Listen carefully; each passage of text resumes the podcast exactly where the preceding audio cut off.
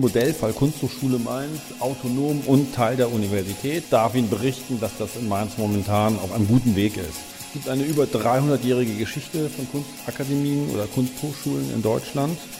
Und ich behaupte immer, dass das Modell Kunsthochschule, Kunstakademie, so wie es sich in Deutschland ausgeprägt hat, eines der erfolgreichsten Hochschulmodelle überhaupt ist, das Deutschland zu bieten hat.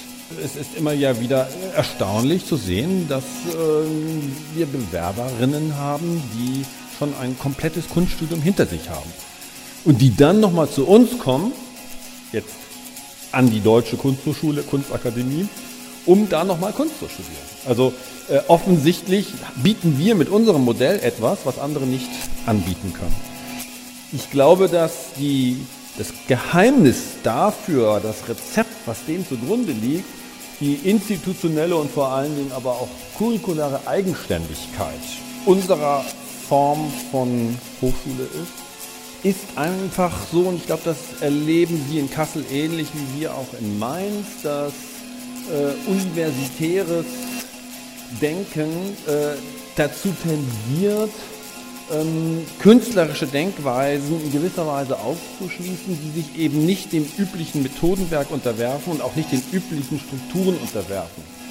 Äh, also sozusagen die grundsätzliche Eigenständigkeit des künstlerischen Schaffens übertragen auch auf die Studierenden. Dass wir eben nicht in den Vordergrund das Curriculum stellen, dass wir eben nicht in den Vordergrund Aufgaben stellen, wie Judith Sam sagt, wir stellen keine Aufgaben. Äh, wir stellen die Eigenverantwortlichkeit in den Vordergrund. Ähm, und wir, das bedeutet eben, dass wir auch keine Ausbildungsinstitution sind. Das bedeutet, wir sind eigentlich nur so etwas wie ein Ermöglichungsraum, der künstlerische Biografien ermöglicht, der unbedingte Experimente ermöglicht. Okay, dann fange ich jetzt an. Liebe Gäste, erstmal möchte ich mich ganz herzlich bedanken im Namen der Kunsthochschule der Kunsthochschule Kassel, für, dass ihr, ihr beiden gekommen seid. Das sind äh, Martin Hennatsch und Stefa, Stefanie Meyer, genau. Stefanie habe ich immer im Kopf. Ähm, zu dieser zwei, also der zweite Teil dieser äh, Weiterführung der Autonomie oder Teilautonomie-Debatte hier an der Kunsthochschule. Äh, wir haben dieses Thema immer wieder und ganz besonders letzten Rundgang haben wir äh, mehrere Veranstaltungen dazu gemacht, Vorträge, Diskussionsrunden und so weiter und hatten dann ähm, einen Termin hier im äh, Hörsaal, um das sozusagen, was die Erfahrung daraus war, nachzubesprechen. bei dem Termin oder am Ende des Termins ähm, sagten dann meine Kollegin Johanna Schaffer, die momentan im Forschungssemester ist und glaube ich sich momentan in Hongkong befindet, und äh, Jan Peters, äh, Professor auch hier an der Kunsthochschule, der sich momentan im Zug befindet oder im Taxi hierher, also der rast zu dieser Veranstaltung. Die beiden hatten sich gedacht, das kann ja mit mehreren Studierenden, das kann ja nicht sein, dass das äh, die Debatte jetzt damit zu Ende ist und haben gesagt, wir wollen das weiterführen und weitere Veranstaltungen machen. Und ähm, das ist jetzt die zweite davon. Wir hatten äh, Herrn Altvater von der HIS-Studie, der 2011, also von der HIS, der 2011 eine Studie mitverfasst hatte über die, die ähm, finanziellen, den finanziellen Austausch zwischen Universität und Kunsthochschule. Und ja, und jetzt seid ihr hier als, wie wir es sehen, und ich weiß nicht, wie ihr es seht, aber wie wir sehen, die einzige vielleicht vergleichbar teilautonome Kunsthochschule in Deutschland. Wir nehmen da ganz bewusst äh, Weimar raus und sonst die anderen sind ja alle autonom, soweit wir es verstehen. Äh, ihr seid aber wie wir Teil einer größeren Universität und ähm, habt aber da ganz andere Erfahrungen oder ganz eigene Erfahrungen, von denen wir gerne hören würden, weil wir bestimmt auch daraus lernen können und danach würden wir gerne uns auch mit euch austauschen, weil wir dann die Möglichkeit haben, auch vielleicht ein bisschen von unseren Erfahrungen zu berichten. Ja, also vielen Dank, dass ihr den Weg hierher gemacht habt.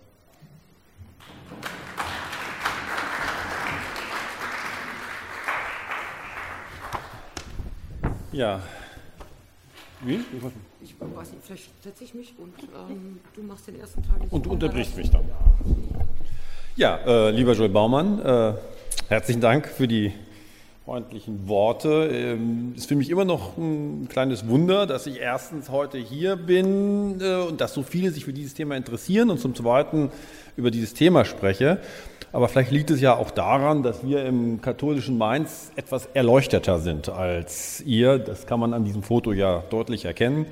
Ähm, in der Tat verbindet uns das ein oder andere, nämlich eine Problematik, die ähm, ja nicht immer nur positiv äh, auf uns auswirkt, sondern uns auch immer vor Herausforderungen stellt, äh, nämlich die Gemeinsamkeit, dass wir beide Teil, also wir, die Kunsthochschule Mainz und die Kunsthochschule Kassel, beide Teil einer Universität sind. Und so bin ich mh, stolz und zugleich auch, äh, empfinde es auch zugleich als ein heikles Unterfangen, äh, hier über, mit dieser Überschrift hier heute aufzutreten, denn es zeichnet die Tradition der Kunsthochschule Mainz im Großen und Ganzen aus, dass sie die letzten Jahrzehnte dafür gekämpft hat, autonom zu sein.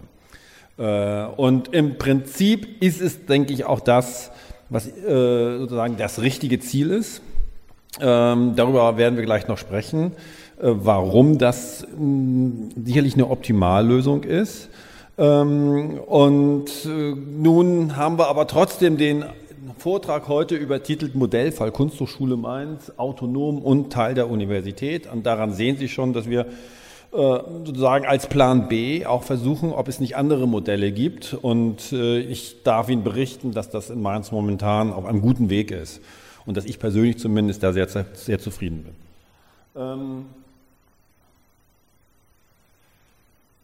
Warum kann man eigentlich sagen, dass die Autonomie das erstrebenswerte Ziel einer Kunsthochschule sein sollte? Ich denke, man kann auch einfach historisch argumentieren. Äh, es gibt eine über 300-jährige Geschichte von Kunstakademien oder Kunsthochschulen in Deutschland. Äh, ich glaube, Nürnberg, Düsseldorf, Dresden waren die ältesten. Dann schon sehr bald kommen Mainz und Kassel. Wir sind 20 Jahre älter als ihr, haben also 20 Jahre mehr Erfahrung auf dem Puckel.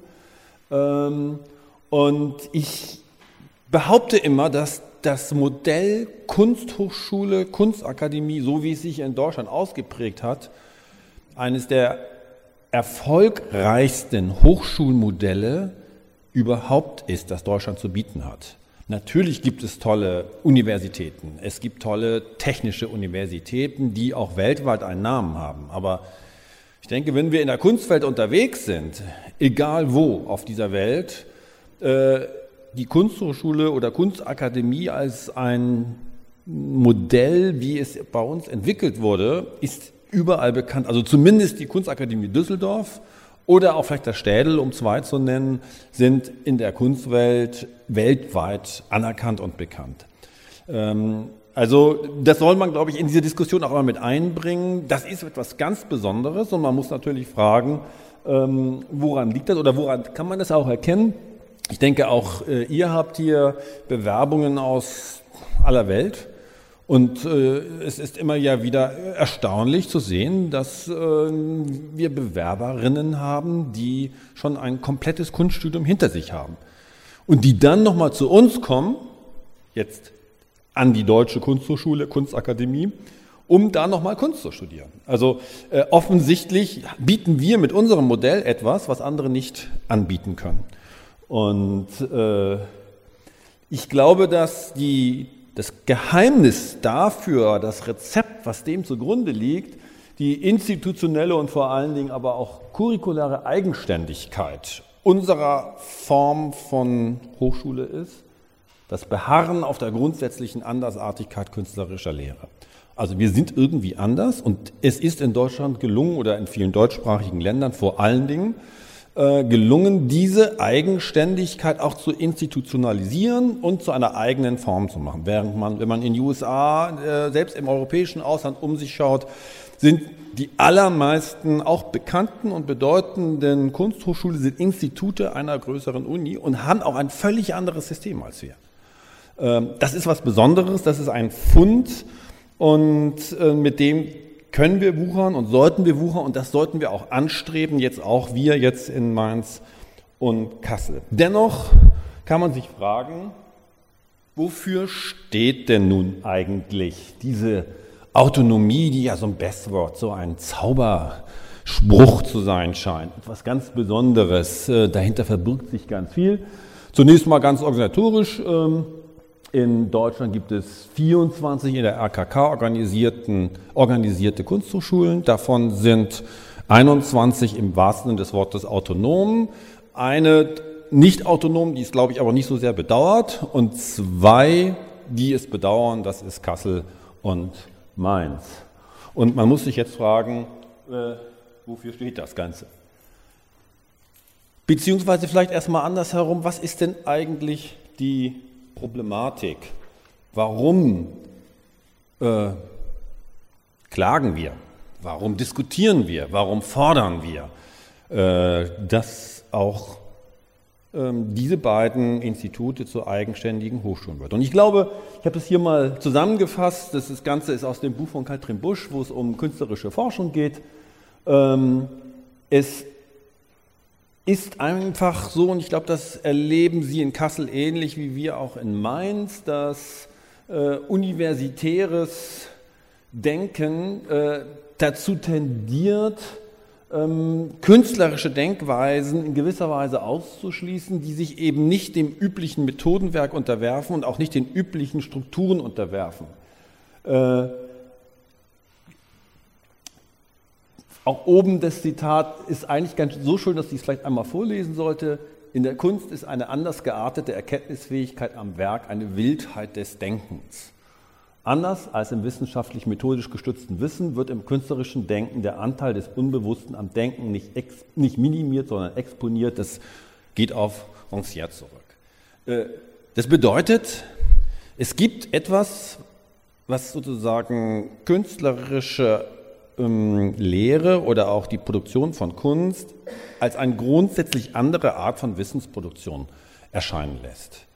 Und diese ist in vielerlei Hinsicht, ich glaube, die Erfahrung machen wir, nicht kompatibel mit dem viel stärker systematisch ausgerichteten Anspruch von Universitäten, insbesondere natürlich auch nach dem Bologna-Prozess, wo es um Module geht, wo es um Leistungsabfragen geht, wo es um Reglementierung geht und wo wir mit unserer Art des Denkens und unserer Art der Lehre immer wieder auf Barrieren stoßen und gar nicht Barrieren, die böswillig aufgebaut werden, sondern ganz häufig einfach auch aufgrund von Unverständnis ähm, entstehen.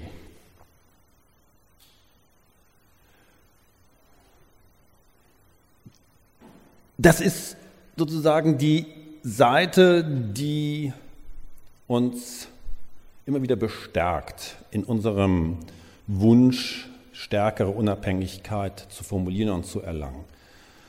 Trotzdem, und das ist auch die Situation, die ich übernommen habe, als ich vor zwei Jahren die Kunsthochschule Mainz, äh, an die Kunsthochschule Mainz kam und als erster hauptamtlicher Vollzeitrektor dort äh, hingehen konnte, was ein großes Privileg ist, dass ich also der erste Rektor dieser Institution bin, der sich äh, wirklich den ganzen Tag nur mit dem Job des Rektors beschäftigen darf und kann. Also ich habe kein Lehrdeputat, was ich erfüllen muss.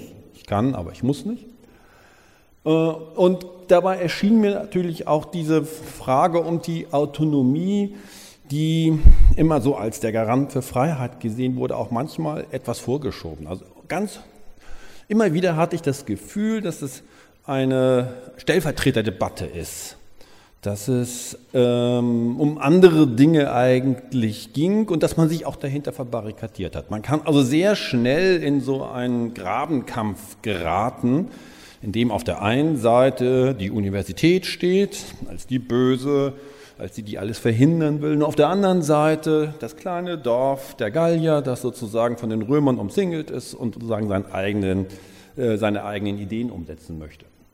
Und äh, ich habe hier mal auf dieser Folie mal versucht, mich zu fragen, was bedeutet das denn eigentlich? Freiheit.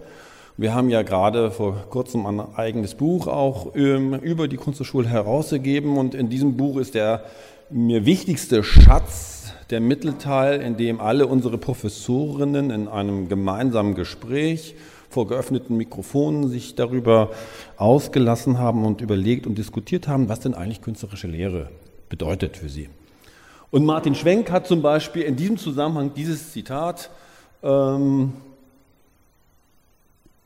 vorgetragen.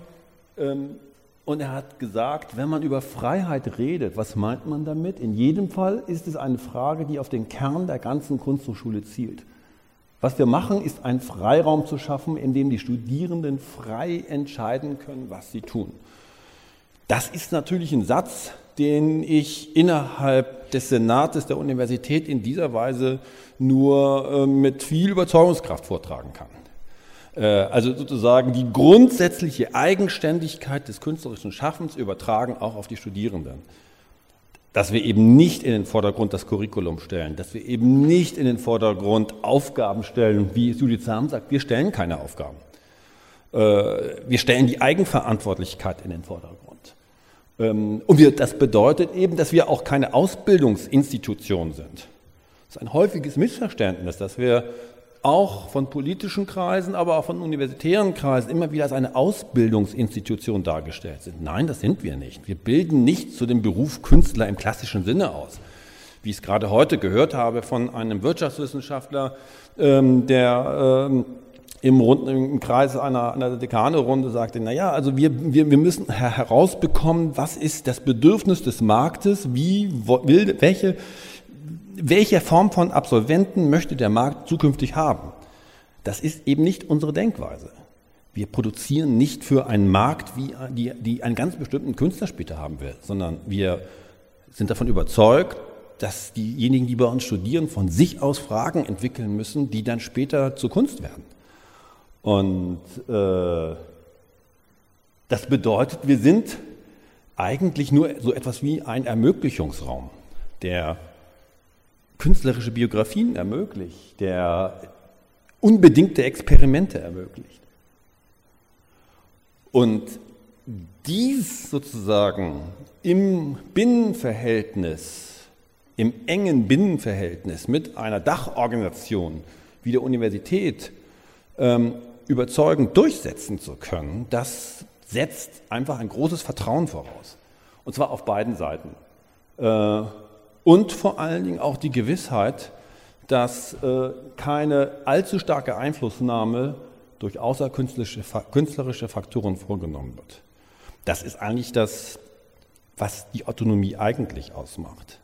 Also, dass wir eben nicht in einer Weise fremdbestimmt werden in den für uns existenziellen oder auch essentiellen Fragestellungen, sondern dass man uns das Vertrauen entgegenbringt, dass wir halt eine völlig andere Form von Wissensproduktion haben, die auch in vielerlei Hinsicht nicht kompatibel ist mit den äh, Formen, die in einer universitären Lehre stattfindet, aber dass sie gleichwertig ist, gleiche Bedeutung hat und dass man sie auch so entsprechend respektiert. So, was, bedeut, was bedeutet das jetzt für Mainz? Da habe ich großes Glück. Denn zumindest haben unsere Studierenden ein Versprechen abgegeben, das hier auf, im letzten Jahr auf der Tür zur Basisklasse stand, nie mehr schlechte Kunst machen. Also das ist ja eigentlich das Allerwichtigste. Und damit wären wir eigentlich auch bei den Grundprinzipien der Kunsthochschule, die Sie, für Sie eigentlich selbstverständlich sind, aber ich möchte sie trotzdem jetzt gleich noch einmal referieren. Äh, im Zentrum steht eben die Entwicklung künstlerischer Fragestellungen, Konzepte, weniger die handwerkliche Schulung. Und das ist auch eine Erfahrung, die ich in den letzten zwei Jahren gemacht habe. Es herrscht ein unglaubliches Unverständnis, schon in ganz engem Umfeld einer Kunsthochschule, was das eigentlich bedeutet. Also selbst Menschen, die im kulturellen Umfeld sich engagieren, äh, auch vielleicht sogar in kulturellen oder geisteswissenschaftlichen Bereichen selber tätig sind, wissen nicht, was bedeutet das eigentlich, künstlerische Lehre? Was passiert denn da eigentlich in der Kunsthochschule? Also selbst Menschen, die äh, mit, mit einer hohen Sympathie uns entgegenstehen, sagen wir dann plötzlich, ja, also dann könnt ihr doch in der nächsten Semesteraufgabe mal was mit Fasching machen. Das würde in Mainz bestimmt gut ankommen.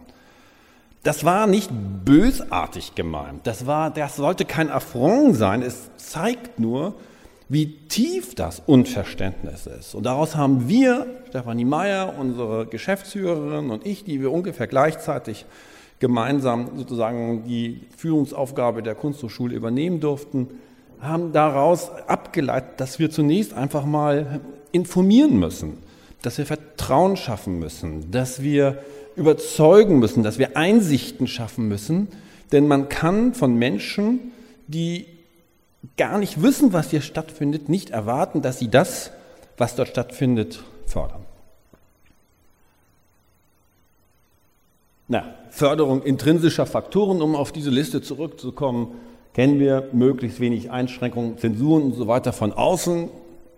Auch das ist, also wenn ich im, im Senat darüber spreche, dann, dann geht es häufig auch, äh, oder bei Wettbewerben, dann stehen dann immer so, äh, werden verschiedene äh, Abschlussarbeiten meinetwegen diskutiert und einer soll einen Preis kriegen. Und dann steht dann immer bei den einen, was weiß ich, 1,3 oder beim nächsten 1,5 oder 1,2 gar. Und dann Gutachten dahinter. Ja, das sind, das sind sozusagen die üblichen Instrumente, mit denen universitär versucht wird zu evaluieren, welcher denn der Bewerberinnen äh, die, ja, den Preis bekommen soll.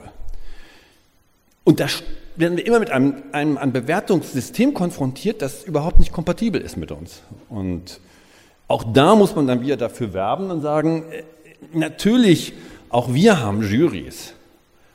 Aber in diesen Jurys werden keine Noten verteilt. Und es ist immer nur ein komparatives Verfahren. Und es ist immer mit einer großen subjektiven Note verbunden. Das wissen wir. Und es ist sozusagen immer abhängig vom jeweiligen Kontext, in dem etwas besprochen wird. Und es gibt kein, kein Mess, Maßwerk, kein, kein Zollstock, an dem man abmessen kann, diese Kunst ist fünf Zentimeter besser als diese. Und äh, Trotzdem herrscht sozusagen dieser Wunsch, dieses Bedürfnis um uns herum immer wieder genau das zu erfahren und zu erhalten. Deshalb muss man immer wieder darauf hinweisen, dass wir dieses System nicht haben. Das Klassensystem. Äh, es ist uns jetzt fast schon, also richtig in Gesetzesform gelungen, äh, gegossen, gelungen, das Klassensystem zu verankern. Das gibt es zwar schon ganz lange bei uns, aber das war eigentlich nur so eine stille Übereinkunft und auch das weiß keiner so richtig. Also selbst wenn ich in den Geisteswissenschaften mit den Kollegen, lehrenden Kollegen dort spreche, dann, dann sagen die mir, ja, also ihre, ihre Professoren, die müssen ja auch ihre Vorlesungen machen und so weiter. Und wie ist das denn eigentlich, wenn die Zeichenunterricht machen? Ähm, da müssen die doch auch acht, acht Semesterwochenstunden machen beispielsweise. Also da sind wir dann so ganz konkreten Fragen äh, der, äh, der, der, der, der, der, Stunden, die ein Professor oder der Tage, die ein künstlerischer Professor vor Ort sein muss und unterrichten muss. Dass auch das schon wieder eine Kategorie ist, die am Kern künstlerischer Lehre vorbeigeht. Auch da muss man wieder für Verständnis äh, werben. Ja, die Andersartigkeit der Wissensproduktion durch Bedingungslosigkeit der freien Kunst, das habe ich schon herausgehoben, weitgehende unabhängig von modularen Lernschritten, auch das äh, hatte ich eben schon genannt, und letztlich die Unvergleichbarkeit der künstlerischen Lehre im Verhältnis zu allen anderen äh, Lehrformen. Wenn man damit ins zu Felde zieht quasi, dann besteht auch die Gefahr, dass man schnell missverstanden wird. Das ist ein zufälliger Ausschnitt aus dem Presseboard bei uns in der Kunsthochschule, wo dann ganz am Anfang, nachdem ich nach Mainz gekommen bin, äh, erste Reaktionen zusammengefasst wurden und nicht gefaked. Und Freiheit, nicht Faulheit oder unten dann Mittwochs einfach mal unvernünftig sein und rechts gegenüber konfrontiert. Das war sozusagen eines der ersten äh, Geschenke, die ich äh, oder Erbschaften, die ich übernahm, übernehmen konnte oder die wir übernehmen mussten, äh, Verschwendung von Steuermitteln an Mainzer Kunsthochschule. Also beispielsweise, dass unsere Professuren nicht vier Tage ununterbrochen hinter ihren Studierenden stehen und ihnen den Zeichenstift führen. Das war eines dieser Vorwürfe, die dort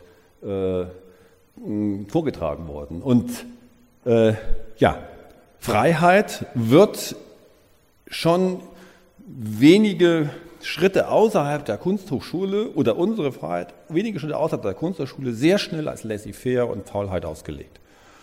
Und da sind wir sofort in Vorurteilsschleifen, aus denen man nur sehr schwer herauskommt. So, äh, nach so viel Programmatischen, vielleicht ganz kurz, damit Sie einen Einblick in unsere Kunsthochschule bekommen, äh, ein paar Fakten. Wir sind eine ganz kleine Kunsthochschule. Ich sage immer eine reine Kunsthochschule, denn wir haben, bei uns kann man nichts anderes lernen als Kunst.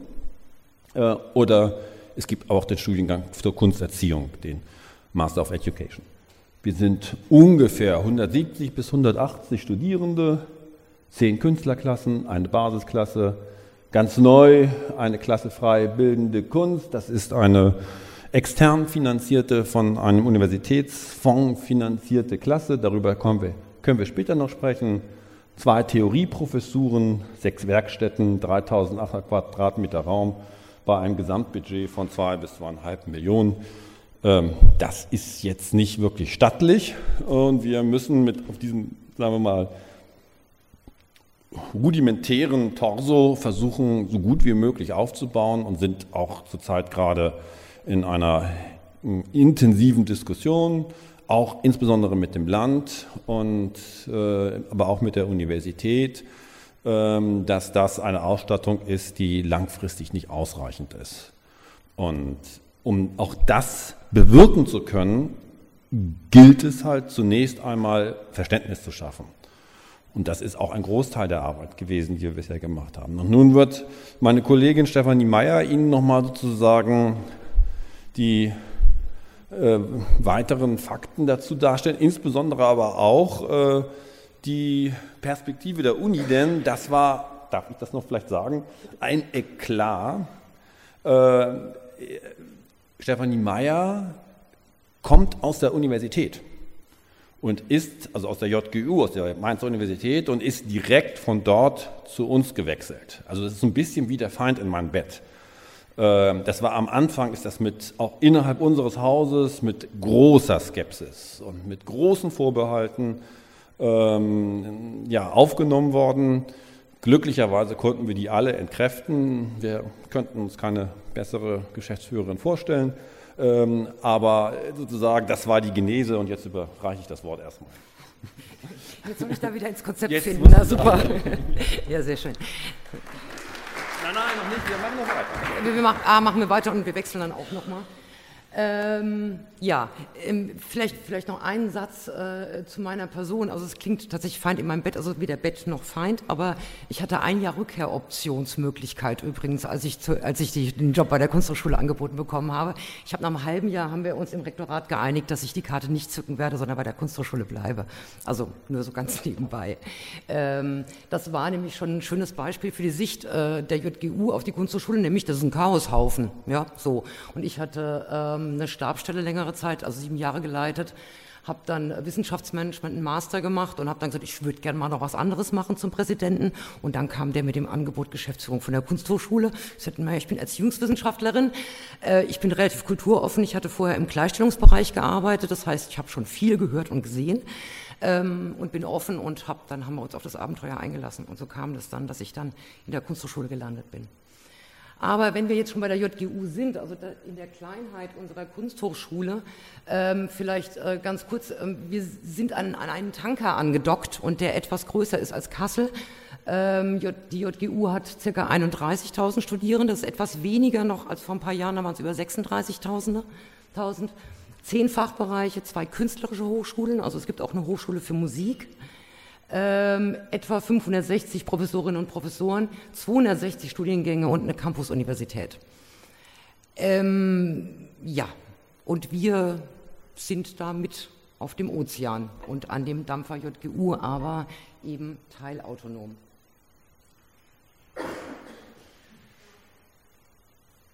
Vielleicht, ähm, als, als Martin Henert und ich festgestellt haben, dass wir ein paar Jährchen älter sind, äh, habe ich mich ja durchaus gefreut. Aber also die, die Geschichte äh, von der Kunsthochschule lässt sich ähm, wirklich ab 1739 feststellen, ist durchaus wechselhaft. Wir gehen das oder möchte es gar nicht alles durchgehen, sondern vielleicht ganz unten nochmal, wenn wir schauen, 72 war die Eingliederung als Hochschulinstitut an die JGU und 85 war nochmal so ein, ein äh, eine festen, bedeutende Wandel, nämlich Gründung des Studiengangs Freie Kunst und als Voraussetzung eben die Begabung und nicht die Hochschulreife. Das waren so zwei wesentliche Dinge in der Entwicklung. Ähm, und was ein ganz großer Marker ist, 2010 die Novellierung unseres Hochschulgesetzes, wie mir der Thomas Fröhlich eben sagte, nach, Vorbild, nach Kasseler Vorbild. Ähm, ihr wart schon früher dran. Ähm, da möchte ich ein bisschen mehr reingehen, weil zum einen wurden wir da verbrieft teilautonom. Zum zweiten gab es ein Paragraph 100 äh, Hochschulgesetz, der speziell für die künstlerischen Hochschulen, das heißt für die Hochschule für Musik und die, für, für, die Kunsthochschule, ähm, geschrieben wurde, ähm, nämlich neben den gesetzlichen Aufgaben in, in äh, künstlerischer Forschung und Lehre die Förderung der kulturellen Belange auch in der Öffentlichkeit, dann die Leitung durch eine Rektorin oder Rektor und die Möglichkeit der externen Stellenbesetzung. Diese Karte hat die Kunsthochschule erst sieben Jahre später gezückt. Ähm, die Vertretung, äh, der, der Rektor darf die Hochschule in künstlerischen Belangen nach außen vertreten. Das heißt, wir haben auch eigene Termine im Ministerium. Das ist ein Baustein sicherlich, ähm, der ein Gelingensfaktor für den Wandel in den letzten zwei Jahren äh, darstellt. Allerdings einschränkend, wir haben jetzt gerade nicht die optimalste Personenkonstellation im Ministerium. Aber da das Wahlämter sind, sind wir guter Hoffnung. ähm, dann, was auch äh, im Paragraph 100 festgeschrieben ist, ist die Möglichkeit der Übertragung von Rechten vom Präsidenten, der Präsidentin an Rektor, Rektorin und vom Senat an den Rat. Das ist eine Sollbestimmung. Allerdings ist es seit 2010 nicht erfolgt. Also gab es eine Arbeitsgruppe, es gab Vorschläge und es ist alles, alles versandet. Da waren die Personenkonstellationen zwischen JGU und Kunsthochschule glaube ich, einfach nicht so günstig. Da war dieser Übersetzungsprozess noch nicht weit genug fortgeschritten, ist meine Interpretation. Aber wir kommen nachher nochmal zu den Gelingensfaktoren.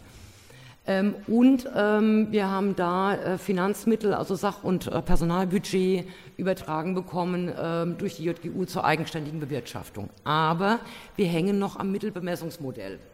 Ne? Also so, das ist, ähm, wir können viel, äh, deswegen bin ich, glaube ich, auch Geschäftsführerin, ähm, aber wir können nicht alles. Und äh, da kommen wir nachher noch dazu, wie wir im Paragraph 100 gesagt haben, diese Sollbestimmung, die wollen wir ausgestaltet haben, weil das ist ähm, der, der, der grundsätzliche Rahmen, wo unsere Teilautonomie auch stattfinden kann.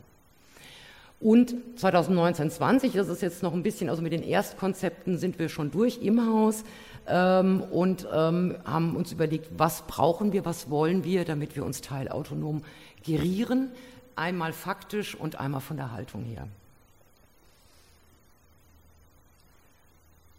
Ab 2010 gab es, ich habe es mal Veränderungsprise genannt, da waren schon so die Vorläufer, weil Martin Hennertsch und ich sind äh, nicht an die Kunsthochschule vor zwei Jahren gekommen und plötzlich war es wegen uns alles anders, sondern das Ganze hat natürlich einen Entwicklungsstrang ähm, oder besteht im Entwicklungsstrang. Es gab zum einen äh, Gutachten von äh, Lienen zum Paragraph 100 Hochschulgesetz. Das war so ein Versuch der Kunsthochschule. Hallo, wir wollen mal wissen, was wir da alles machen können. Das ist leider gescheitert. 2013 war eine Marke, da hat der, äh, der Präsident der JGU das Berufungsrecht des Landes Rheinland-Pfalz bekommen, also hat eine, äh, eine Ausweitung seiner Kompetenzen bekommen. Und ab da mussten die Berufungen der Kunsthochschule nicht mehr durch den Senat, sondern gehen direkt an den, an den Präsidenten. Ähm, und der ähm, äh, prüft im Grunde genommen nur, ob die, ob die äh, Prozessvoraussetzungen alle eingehalten wurden. Wir haben einen Berufungsleitfaden, der sehr detailliert und dezidiert ist. Also das ähm, lässt sich alles gut bedienen. 2013 gab es einen nächsten Professionalisierungsschritt der Kunsthochschule. Man hat eine Geschäftsführung eingerichtet, zunächst befristet ähm, und da sind zwei äh, Personen besetzen, ich sage jetzt einmal mal gescheitert, aus den verschiedensten Gründen. Ähm, rückblickend vielleicht, oder ich greife vor, wenn ich rückblickend sage, ähm, die Personen hatten es, glaube ich, extrem schwer, weil sie zum einen aus, von extern kamen, also nicht aus der Kunsthochschule, weil sie aber auch keinerlei Erfahrung mit der JGU hatten. Also diese Netzwerke, die es braucht, um auch unter irgendwelchen Regeln fliegen zu können. Ja, diese Person Personenkonstellationen, die waren da nicht da und ähm, gleichzeitig gab es ein enorm großes Misstrauen auch der JGU, der Kunsthochschule gegenüber und dann waren, die hatten wenig Chancen tatsächlich, um erfolgreich zu sein. Ja. Ähm, genau, 2016, 17 gab es dann ähm, halb glücklich, halb unglücklich eine Rechnungshofprüfung der Kunsthochschule und ähm, damit, ich glaube, das war ein Grund, warum ich äh, eine Rückkehroption bekommen habe. Ähm, es gab 42 Kritikpunkte im Rechnungshofbericht. Also bevor ich die Stelle angetreten habe, habe ich mir den mal angeguckt und dachte, aua. Zum Teil war es berechtigt, zum Teil nicht berechtigt, aber es ist letztendlich auch ein Punkt, der uns zur Veränderungsdynamik nochmal verholfen hat. Insofern war gar nicht so schlecht, dass die mal da waren. Wir haben aber keine Steuermittel hinterzogen, ich wollte es nochmal gesagt haben, ganz öffentlich. Ähm, ab 2014 hatte schon äh, äh, die damaligen Rektoren gesagt, wir müssen irgendwie verbrieft kriegen von außen, dass, es, ähm, dass wir zu wenig Ressourcen haben, dass die Abhängigkeit totaler Mist für unsere innere Entwicklung ist ähm, und dass wir äh, baulich einfach in einer völlig prekären Situation sind und zu wenig Räume haben und haben dann ähm, schon gesagt, äh, zusammen mit dem Ministerium, wir wollen gerne eine Evaluation. Letztendlich war es so eine Art Expertengremium ähm, über Aquinus, ähm, die das begleitet haben und eine ähm, Expertenkommission äh, unter der Leitung von Martin Köttering. Da fing es dann schon an zu sagen, okay, zu den Punkten hätten wir gerne eine Entwicklungsaussage. Ähm, das wurde 2016 der Prozess ausgesetzt ähm, wegen des Wechsels des Rektors und der Geschäftsführung. Also da hat man nochmal innegehalten, also da haben wir nochmal zwei bis drei Jahre verloren, in Anführungsstrichen. Vielleicht war aber auch das gar nicht schlecht, nochmal zu sagen, wir halten die Luft an und warten, bis jemand Neues kommt.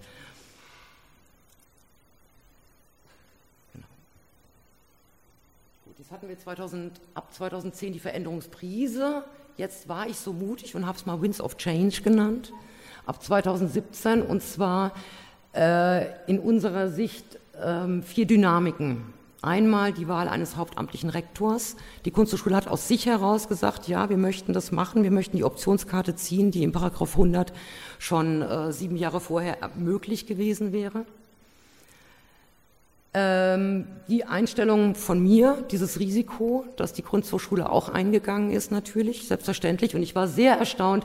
Ich hatte mit viel mehr Widerständen gerechnet, mit viel mehr Misstrauen und habe aber, ähm, und das, glaube ich, ist ein Pfund dieser Kunsthochschule Mainz, äh, eine Offenheit erlebt und gesagt, wir probieren das, wir brauchen Struktur, wir wollen auch ein Stück weit Struktur.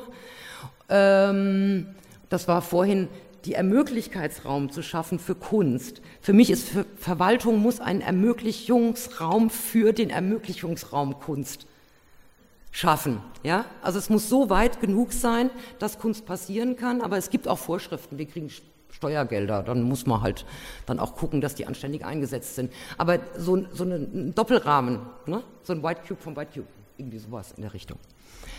Ähm, genau, dann den Rechnungshofbericht und die Evaluation. Diese vier Sachen waren extrem wichtig und gut letztendlich. Ich würde es nochmal aufdröseln, nämlich so sagen, wenn ich Winds of Change sage, welche Windrichtungen gab es denn da? Äh, einmal auf personeller Ebene. Hm, Dadurch, dass äh, im Rahmen JGU, glaube ich, ähm, es gibt einen regelmäßigen Jour-Fix mit dem Präsidenten und dem Rektor, das ist ein Vier-Augen-Gespräch, da ist auch kein Referent oder Referentin dabei, auch keine Geschäftsführung, die beiden treffen sich und man unterhält sich.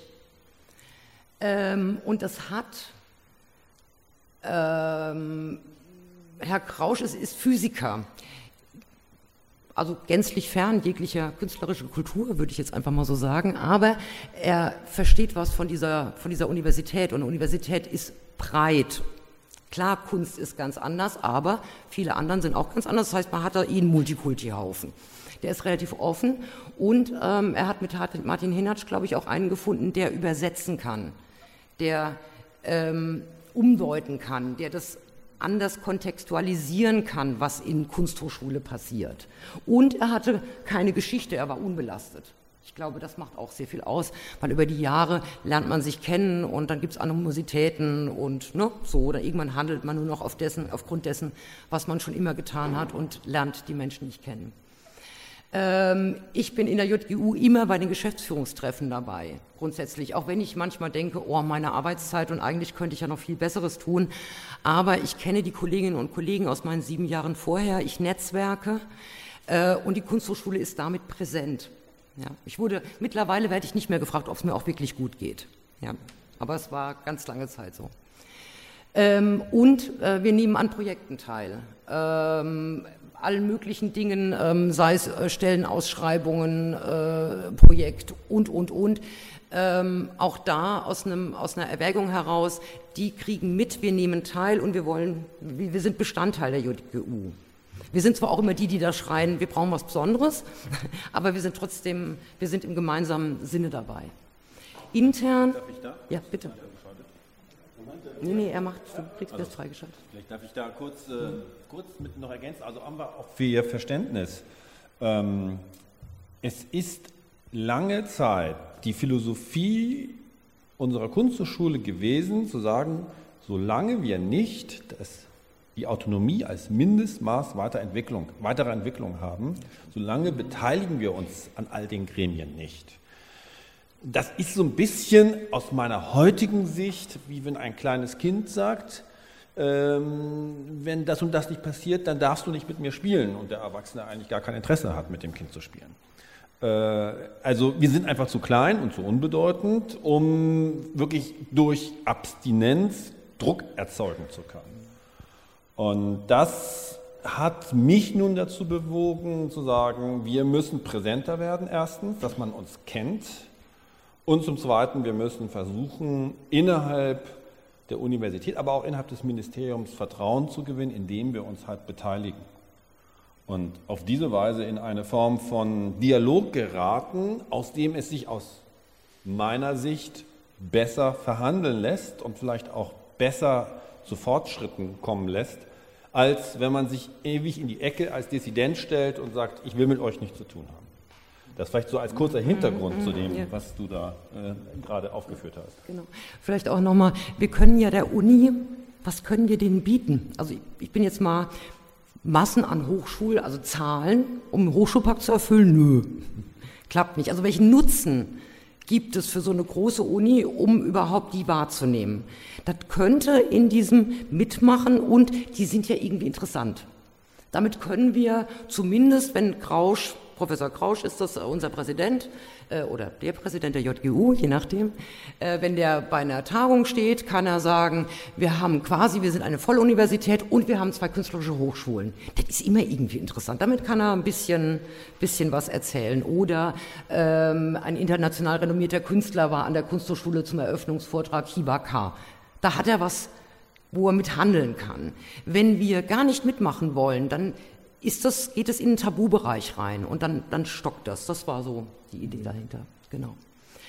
Ähm, was uns äh, sicherlich auch noch geholfen hat, war, dass intern neue Professorinnen also, ähm, dazugekommen sind. Das heißt, es gab auch ein Stück Generationenwechsel einige, die diese Verhakung mit der JGU, also die, diese, diese Energie noch gar nicht mitgekriegt haben und dann direkt gesagt haben, ja klar, finde ich das interessant, also mal interdisziplinär ist ja super, dass man da ähm, an, in andere Fachbereiche reingehen kann und mit denen zusammenarbeiten kann.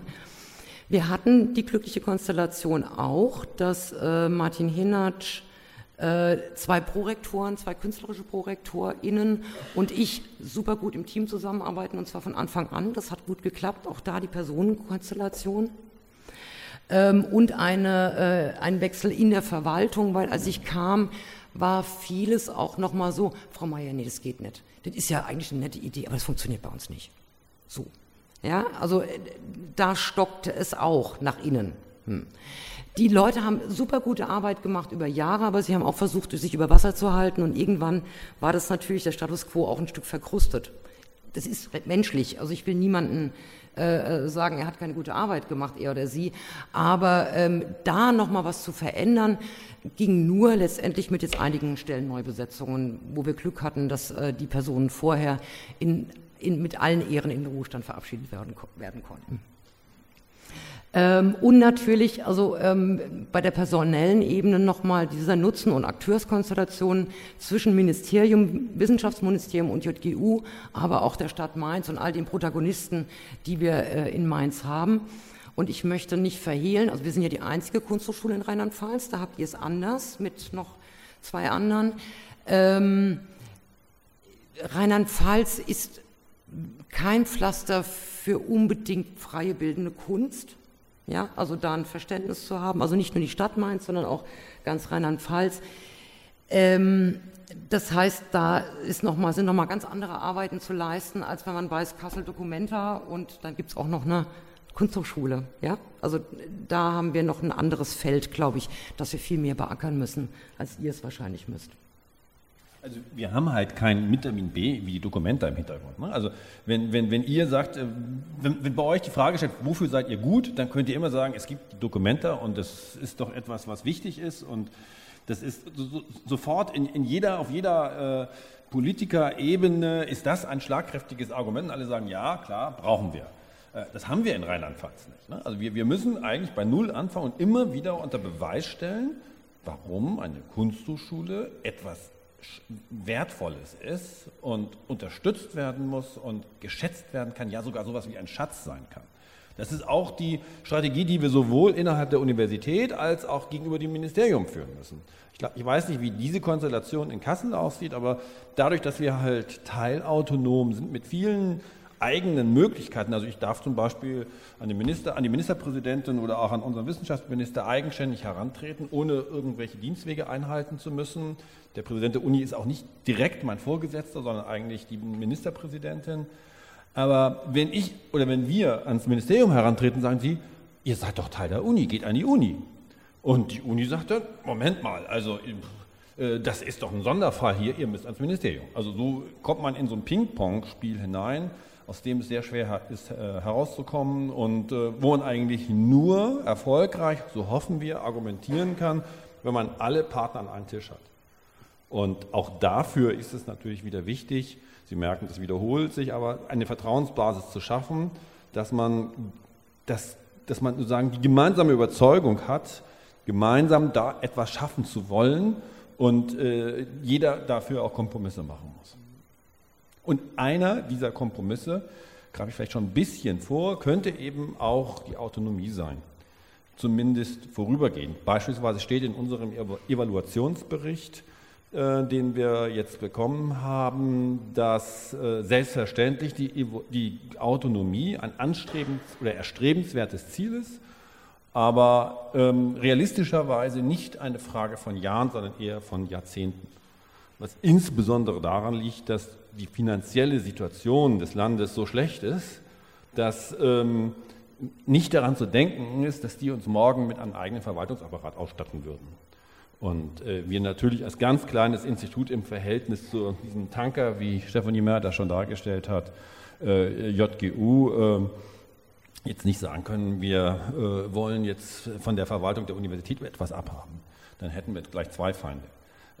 Also in dieser Problematik stecken wir und deshalb auch am Anfang diese, diese ja, äh, zweiseitige Überschrift, ähm, autonom und Teil der Universität oder unter dem Dach der Universität, würde ich es gerade. Das ist das Modell, an dem wir momentan, sagen wir mal, für die nächsten zehn Jahre arbeiten, dass wir einen Status erlangen, der uns weitgehende Autonomie verschafft unter dem Dach der JGU. Habe ich dir, ich habe dir erstens ins Wort gefallen und ich vorweg, einiges vorweggenommen, oder? Ja, nein, das ist das erste nicht, aber das zweite. aber passt doch. Sie müssen es dann ertragen, wenn wir gleich dann nochmal eine Schleife machen. Ähm, ich würde gerne noch ähm, die zweite Windrichtung, die strukturelle Ebene, dass wir also auch gesagt haben, äh, wir nehmen Fördermittel der JGU in Anspruch, wenn wir drankommen. Und das war jetzt äh, mit zwei Gutenberg Forschungskolleg Fellowships innerhalb von zwei Jahren der Fall, wobei da Dieter Kiesling als Vorgänger von äh, Martin Hinert schon angefangen hatte und hat eingeworben. Und da kommen wir tatsächlich in die 600.000er. Also das heißt, wir haben, äh, konnten da überzeugen, auch in der, in, der, ähm, in der JGU, die zutraulicher wurden, dass wir ja doch was Gescheites machen ähm, und haben da auch Fördermittel in, nicht in, in beachtlicher Höhe einwerben können. Die institutionalisierte Kommunikation, da sind wir schon drauf da, da, äh, zugekommen, die aber auch ein wesentlicher Bestandteil ist und Implementierung von Strukturen intern auf Folgen ähm, folgend aus dem Rechnungshofbericht, da konnte ich immer schön sagen, das war auch ein Glücksfall, der Rechnungshof sagt aber, jetzt haben wir eine Geschäftsordnung im Rat zum Beispiel, ähm, Kleinigkeiten wie Reinigungspläne für unsere Putzfrauen, die spielen nachher noch eine Rolle. Ähm, also so kleine, kleine Bestandteile, die wir umsetzen könnten und äh, womit dann wir uns auch intern so weit Struktur geben können, dass unser Raum auch definiert ist und nicht nur luftleer. Ja, das war sicherlich auch nochmal wesentlich. Ich würde noch ganz kurz einmal zu diesem GfK Fellowship, weil das was, glaube ich, was Besonderes ist. Also es gibt das Gutenberg Forschungskolleg, das ist eine klassische Förderinstitution für äh, Forschung und Wissenschaft. Man kann Wissenschaftsprofessoren an die JGU holen mit einem wirklich stattlichen äh, Budget im Hintergrund für mehrere Jahre. Dann können die forschen, irgendetwas machen und äh, dann werden sie freigestellt äh, in der gleichen Zeit an ihrer eigenen Universität und man kann sozusagen partizipieren von deren Gedankengut, auch, vielleicht auch von deren Berühmtheit.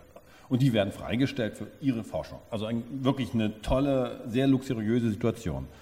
Und ähm, das haben wir als einen ersten Erfolg für uns gewertet, dass es uns gelungen ist, ein solches Forschungsstipendium, äh, ja, ein solches Forschungsfellowship dahingehend zu erläutern und auch zu interpretieren, dass wir gesagt haben, was in der Wissenschaft oder in der Universität, in einem wissenschaftlichen Institut die Forschung ist, das ist bei uns die künstlerische Arbeit in einer Klasse.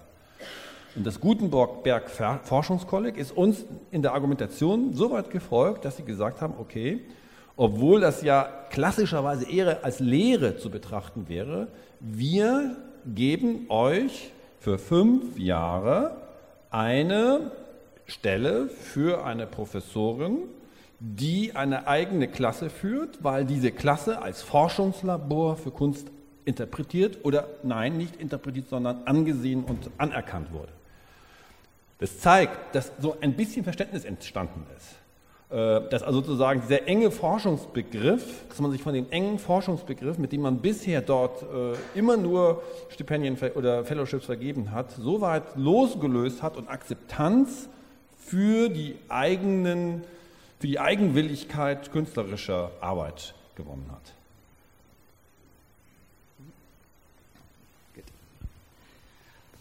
Jetzt noch die dritte Windrichtung, die kulturelle Ebene. Das ist das, was Martin Hinatsch eigentlich gerade so schön äh, exemplarisch gezeigt hat. Ähm, Martin Hinatsch und ich, wir übersetzen, und zwar permanent, in die Kunsthochschule und von der JGU, die, also an die JGU und in die Kunsthochschule.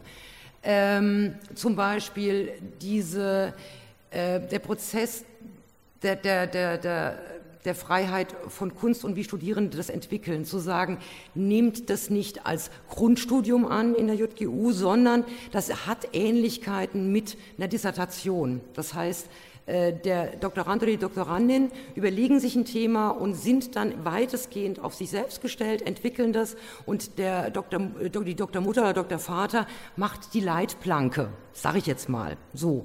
Oder ähm, was äh, eine Übersetzung kann sein ähm, in Richtung das hm, jetzt habe ich gerade den Faden verloren. Ähm, einmal Doktorand und das zweite war, das weiß ich nicht, da fällt mir nachher wahrscheinlich nochmal ein. Also eine, eine, Übersetzung nach innen und nach außen und gleichzeitig auch ein Schutz. Also wenn ich gesagt bekomme in der, in der, in der Verwaltung, wir bestellen eine Teeküche für eine Klasse und ich bestelle diese Teeküche und die Verwaltung, Abteilung Einkauf sagt dann, ähm, ja, warum müssen die Schränke so hoch sein? Ich sage, damit die Studierenden dann nicht obendrauf noch was stapeln wegen Unfallgefahr. Sagt die, in die Teeküche dürfen Studierende. Ich sagte, ja, das ist ein Teil der Klassenkultur, dass da eben auch im Plenum gekocht wird oder äh, Speisen aufgewärmt werden. Gott, da musste ich noch aufpassen, dass da nicht noch was passiert. Aber ich habe versucht, das dann nochmal äh, zu, zu verargumentieren. Dann hat sie gesagt, als Sachbearbeiterin, das kann sie jetzt nicht entscheiden. Und dann hatte ich den Vorteil zu sagen, ich spreche mit der Abteilungsleiterin, die kenne ich von vorher und sagt dann, Frau S., ähm, ich habe mal wieder einen Sonderfall. Glauben Sie mir, es ist richtig und die machen eine gute Arbeit, aber wir müssen das durchkriegen, bitte. Und dann sagt sie, ja, Frau Meier, dann machen wir das. Ja, so, aber noch ist es in diesem zwischenmenschlichen Raum und noch nicht irgendwie mit eigener Entscheidung. Das ist, ähm, der Schritt fehlt noch. Und umgekehrt müssen wir auch übersetzen. Also äh, unsere ähm, Künstlerkollegen sind natürlich auch voller Vorbehalte. Und wenn irgendetwas nicht klappt, dann ist sehr schnell als Argumentationsfigur ist ja klar, wir sind ja Teil der Universität, das kann ja nicht klappen. Und da wird dann aus meiner Sicht häufig nicht differenziert genug geguckt, dass es eben nicht an der, an der institutionellen Verbundenheit mit der, äh, mit der Universität liegt, sondern manchmal an ganz anderen Faktoren, die auch äh, genauso zuschlagen würden, wenn wir nicht Teil der Universität wären, wir also autonom wären. Also Beispiel bauliche Fragen. Ja? Wir, wir versuchen seit ja, zehn Jahren einen Erweiterungsbau äh, genehmigt zu bekommen. Der, und das zögert sich einfach furchtbar lange her und das ist aber nicht automatisch immer sozusagen Schuld der Universität, sondern sind auch ganz andere Faktoren und da äh, ist es allzu leicht, dass man dann äh, sozusagen den Buhmann äh, in der Universität sucht. Ähm, ja, genau. Ein Projekt auf dem Campus haben wir nochmal realisiert. Also so kleine Sachen, wo Sichtbarkeit und äh, Nutzen einfach nochmal und Präsenz äh, ähm, sichtbar und spürbar ist ähm, bei dem großen Tanker sozusagen. Ähm, und natürlich, dass wir uns mit um, um Preis bewerben mit, mit Erläuterungen der Anpassungsbedarfe, zum Beispiel Deutschlandstipendium. Das wird bei euch auch äh, äh, eine Sache sein, dass es eben nicht normale Bewerbungen sind, sondern unsere äh, Studierenden sich mit einer Mappe bewerben beim Deutschlandstipendium. Das geht dann zu uns zurück. Wir wählen aus und geben es dann nach oben. Und dass es eben nicht nur die reine Papier- und Tabellenform äh, Bewerbung ist. Das sind so Kleinigkeiten, ähm, die sich ergeben haben. Ähm, als letzte Windrichtung jetzt nicht erschrecken. Genau, man kann es nicht so gut lesen, aber das Bild ist so schön. Das ist tatsächlich eine Aufnahme aus unserer Putzkammer. Wir haben eigene Reinigungskräfte. Jetzt komme ich nochmal in so ein kleines Beispiel rein. Also oben die Glaubenssätze von beiden Seiten. Der Feind ist ausgemacht, nämlich JGU, und der Chaoshaufen Kunsthochschule aus Sicht der JGU. Und eine Auflösung, als ich anfing, die Wischmob-Affäre. Ähm, ich habe angefangen und irgendwann kam äh, eine Reinigungskraft. Wir haben zweieinhalb Stellen ähm, und das sind äh, mit äh, vier Personen. Ähm, kam zu mir und hat mir so einen Reinigungsbestellungszettel gegeben mit 40 Wischmöppen, Industriewischmöppen äh, und allen möglichen anderen Besenstielen und Klobürsten. Mhm. Und dann habe ich unterschrieben und habe es oben an die, Finanzabt äh, an, an, die, doch, an, den, an die Finanzabteilung geschickt. Und dann rief, bekam ich einen subversiven Anruf am nächsten Morgen. Äh, und sah, dann ähm, sagte ich, was ist denn nicht in Ordnung mit dem Bestellzettel? Und dann sagte der Herr, kennen Sie die Wischmob-Affäre? Ich sagte, nee, kenne ich nicht, ist mir noch nicht zu Ohren gekommen. Also es gab bei meinem Vorgänger eine sogenannte Wischmob-Affäre, das war der, das war der, der Titel. Meins ist ja fastnachterisch, also ich werde jetzt ein bisschen ins Rheinhessische rein manchmal schlüpfen, weil es sich so zugetragen hat. Der sagte, ja, Frau Meier, also in der Kunsthochschule gibt es einen Wischmob-Missbrauch. So, also der Wischmob-Verbrauch der Kunsthochschule in den letzten acht Jahren war proportional höher, und zwar überproportional höher, als der Rest der Universitäten. Da habe ich gesagt, naja, es ist auch ein bisschen dreckiger. Sagt er, nie, nie, nie, nie, nie.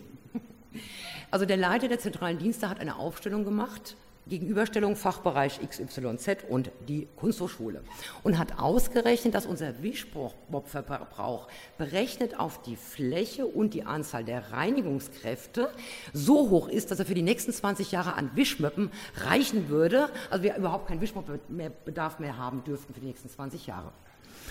Mein Vorgänger hat daraufhin gesagt, wir brauchen aber die Wischmöppe, weil ist so dreckig, Bildhauerklasse und Co.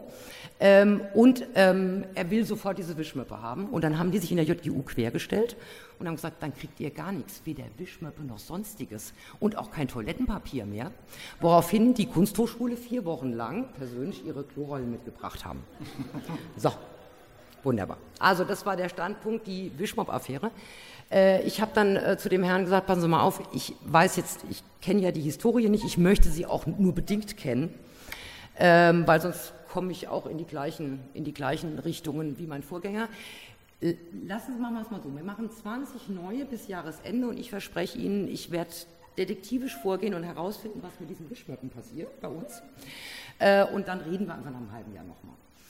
Ich war detektivisch unterwegs, habe herausgefunden, dass es eine neue Industriewaschmaschine gibt, die aber reinigungsmäßig überdosiert war. Das heißt, die Aufnahmekapazität der Wischmöppe, die eigentlich bis zu 120 Mal funktionieren könnte, war nicht mehr gegeben. Und die Reinigungskräfte haben dann nach 10 Mark gesagt, ist dreckig, nimmt kein Dreck mehr auf, schmeiße ich weg. Andere Kanäle habe ich jetzt nicht weiter recherchiert, aber hm, dann habe ich der Putzfrau gesagt, bis Ende des Jahres muss das reichen.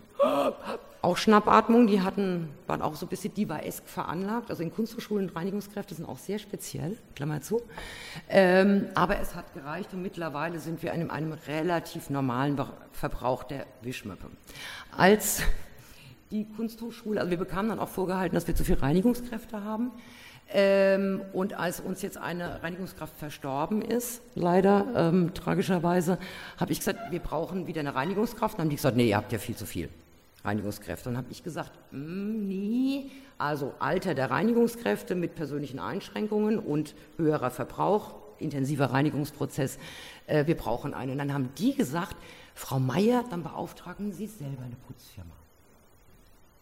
Das war jetzt die Arbeit von zwei Jahren. Das heißt, ähm, wir haben jetzt zum ersten Mal eine externe Reinigungsfirma, was normal nur über die Uni geht, ähm, beauftragen können. Wir haben mit denen einen Vertrag gemacht. Wir haben gesagt, wir machen das im Rahmen unseres Budgets. Ist in Ordnung, es wird immer noch billiger als unsere Festangestellten sowieso.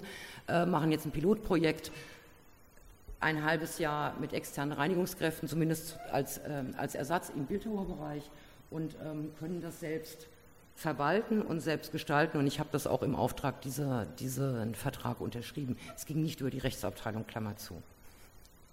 Also so. Ähm, oder ein Beispiel ist auch, ähm, dass unser, ähm, die Apotheke anzumieten. Ähm, ein Beispiel ist das Projekt Manoman. Wir hatten jetzt äh, eine, ähm, eine Ausstellung mit einem LKW in die Apotheke. Da war, ähm, sollte ein viereinhalb Tonner rein mit einer unserer Alumni. Äh, Christine Bieler, die das Projekt hatte. Und ich muss ehrlich sagen, bei dem Projekt bekam ich Schnappatmung, weil die Apotheke ist angemietet, die ist unterkellert und es war so die Frage, hält das Ding, hält es nicht? Dann habe ich gesagt, wenn wir das der Immobilienabteilung der JGU vorlegen, dann war es das mit dem Konzept. Das können wir nicht machen. Ähm, und äh, dann haben Martin Hennatsch und ich gesagt, okay, wir verhalten uns, als ob wir autonom wären ähm, haben einen Statiker beauftragt, haben gesagt, das ist unsere Bedingung, weil ohne statisches Gutachten können wir das nicht durchführen. Ähm, die, die, Ausstellung war noch nicht ganz eröffnet. Also dieser, dieser viereinhalb Tonner musste durch eine kleine, kleine Glaswand, das ist eine gesamte Glasfront, das waren rechts und links vom Motorblock zwei Zentimeter rechnerisch. Und an dem Tag saß ich im Büro und dachte, ich hoffe, es kommt kein Anruf, dass das Ganze kaputt geht oder ja. Es kam kein Anruf und kurz vor der Eröffnung kam der Immobilienbeauftragte für uns, für die Kunsthochschule zu mir und hat Schnappatmung gehabt und gesagt, Frau Meier, das können Sie nicht machen, die Statik. Hm. Und ich sagte, wir haben statisches Gutachten. Ach so, schicken Sie mir das mal zu. Und ich sagte, klar, mache ich, kein Thema. Und es tut mir total leid, ich hab, es ist mir durchgerutscht. Das Projekt war so groß, ich habe vergessen, Sie zu informieren. Kann man das später rausschneiden? Gut, ähm, egal. Ähm, und ich habe ihm zugesagt, dass er das statische Gutachten kriegt und er hat es gekriegt am Tag nach der Ausstellungseröffnung. Ja? Also wir haben uns verhalten als ob und es ist okay, also es wird okay sein. Und da, so muss die, die JGU auch lernen, dass wir Verantwortung in die Hand nehmen und wir nehmen das Geld in die Hand und wir machen dieses künstlerische Projekt, wenn wir davon überzeugt sind, dass es richtig ist. Voraussetzung ist natürlich, dass äh, Stefanie Meyer und ich ganz am Anfang unserer Zusammenarbeit äh, uns versprochen haben, dass wir uns gegenseitig im Gefängnis besuchen, falls einer von uns dorthin geraten sollte. Das war so ein Moment, wo das hätte möglich sein können.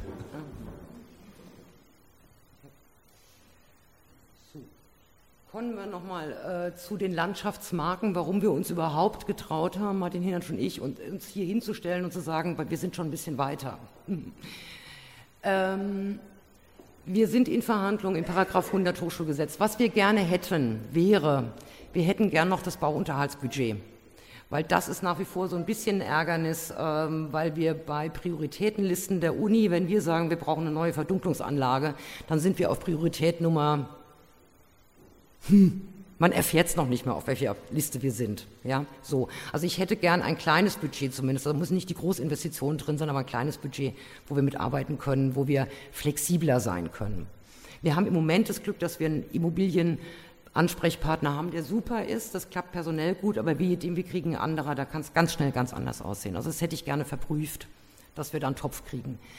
Ähm, wir hätten gerne äh, die Vertretung nach außen in allen Belangen, nicht nur in künstlerischen Belangen. Also dass Martin Hinatsch eben auch die Zielvereinbarung nur, also mit Kenntnis der JGU, aber im Grunde genommen nur mit dem Ministerium schließen kann. Ähm, wir hätten gerne das Anmietungsrecht, so wie wir es jetzt bei den Reinigungskräften gemacht haben, dass wir unsere Mietverträge selber unterschreiben können, unter, dem unter Berücksichtigung natürlich des Etats, des Budgets, des zur Verfügung stehendes. Wir sind übrigens im strukturellen Defizit, Klammer zu, so viel Spielmittel haben wir nicht in Zukunft, aber das wird sich irgendwie weisen. Ähm, wir hätten gerne eine Ausnahme aus dem Mittelbemessungsmodell, weil tatsächlich dieses Mittelbemessungsmodell nicht wirklich hinhaut rechnerisch. Wir haben Sondertatbestände, die nicht berücksichtigt sind und da machen wir den Schulterschluss mit der Hochschule für Musik, die aber ansonsten ganz froh ist, dass sie bei der JGU ist. Die möchten nicht, die wollen nicht mehr Autonomie und Verantwortung. Aber in dem Bereich können wir uns zusammentun.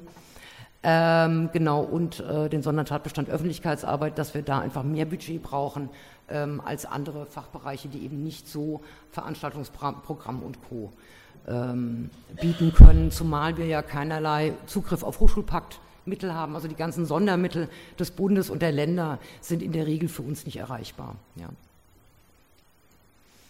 Äh, wir möchten äh, nun eine, einen Abschluss einer eigenen Zielvereinbarung. Es ist jetzt schon klar, dass wir das machen werden. Es gab schon mal eine, die aber von keiner Seite eingehalten wurde. Das war 2002.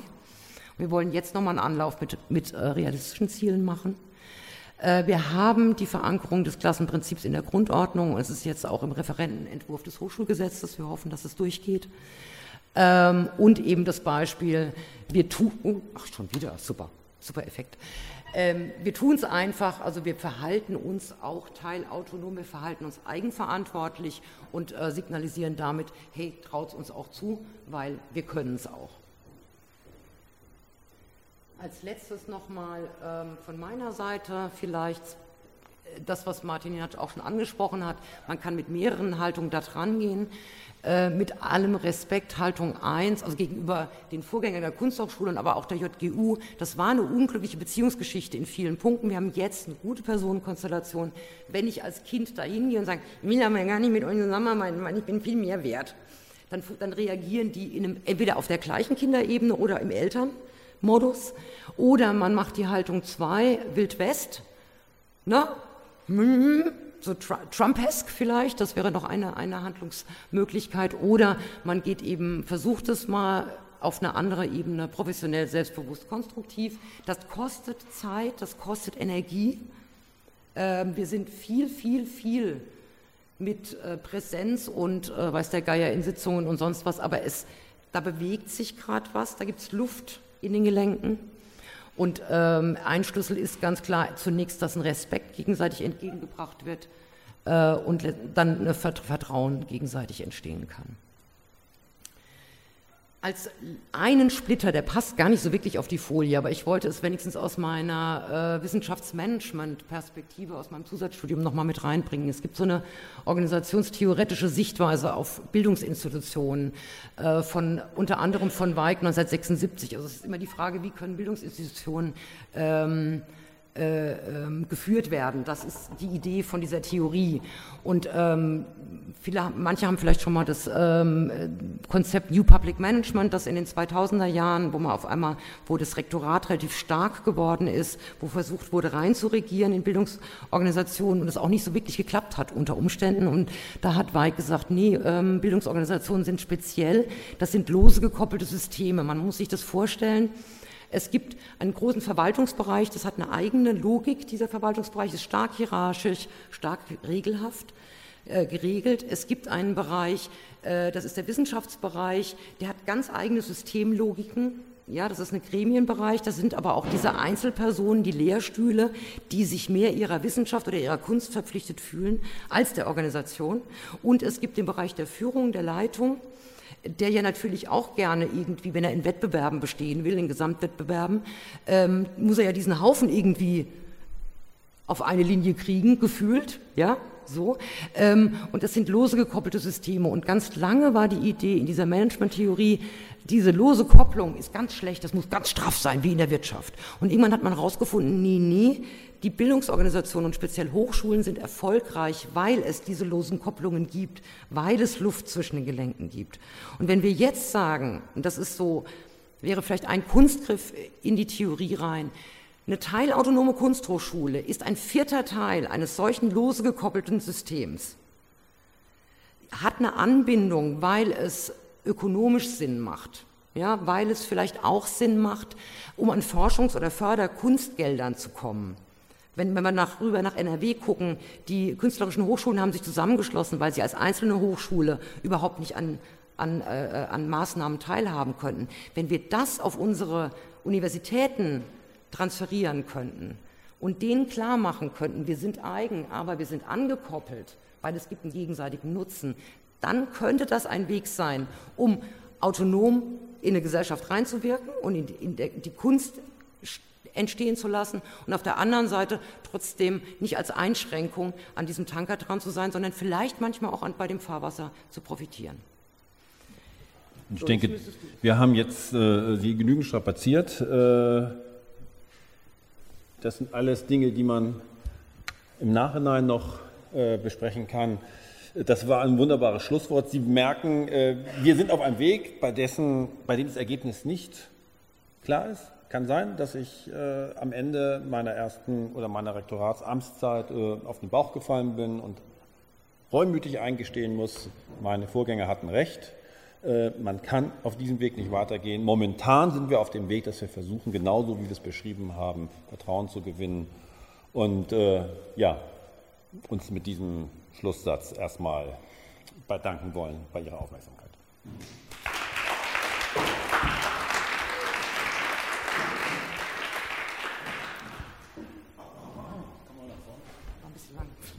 Nein, nein, alles gut. Vielen, vielen Dank. Ja, es ist, äh, glaube ich, wichtig für uns, einfach diese Inputs auch zu kriegen und auch viele Sachen zu sehen, wo es ähnlich ist oder wo wir ähnliche äh, äh, Fragestellungen haben und auch ähnliche Ziele, aber auch wo es zum Teil ganz anders ist. Und ähm, ich glaube, das Beste ist, dass wir jetzt einfach in die Fragerunde gehen. Ich hatte mir kurz überlegt, ob wir eine kurze Pause machen, aber ich glaube, dann zerfällt oder zerfleddert alles. Insofern würde ich jetzt erstmal weitermachen, aber wir können die Fenster, glaube ich, hochmachen. Also ein bisschen Licht reinzubringen, weil es ja noch schön ist draußen. Ähm, gibt es Fragen? Wir können uns setzen, vielleicht, äh, aber auf jeden Fall danke für, für, die, für die Vorträge. Ich eröffne mal die Fragerunde und gucke. Keine Fragen aus dem Publikum erstmal. Doch, da hinten. Ich komme mal mit dem Mikrofon rum. Jero, hast du das zweite?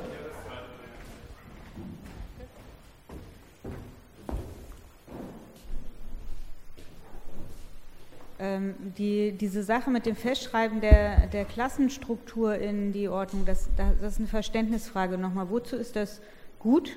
Da habe ich irgendwas verpasst, glaube ich. Also warum ist das wichtig? Weil das legt ja auch fest für die Zukunft, dass es immer dieses Klassensystem dann geben muss, oder? Also, dass, dass wir eine Klassenstruktur haben, war ein Goodwill, das nirgends verbrieft war. Wir sind davon überzeugt, dass die Struktur, das künstlerische Lehre in der Klasse äh, am optimalsten und am besten und mit der größtmöglichen Freiheit stattfinden kann. Und um nicht irgendwann das um die Ohren gehauen be zu bekommen, haben wir gesagt, wir möchten das gerne verbrieft haben. Es hängt auch mit den Lehrdeputaten der Professorinnen, der künstlerischen Professorinnen zusammen, äh, die sonst unter den normalen wissenschaftlichen Ansprüchen universitätsseits geltend gemacht werden würden.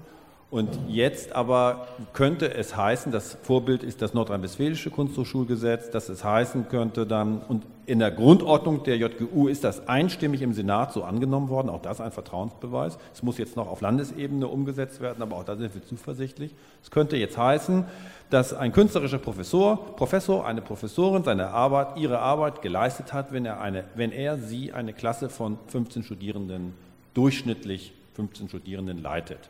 Und da steht nichts mehr von Stunden, da steht nichts mehr von Aufenthaltszeiten, da steht nicht mehr dafür, dass er vier Tage oder sie vier Tage in der Woche da sein muss.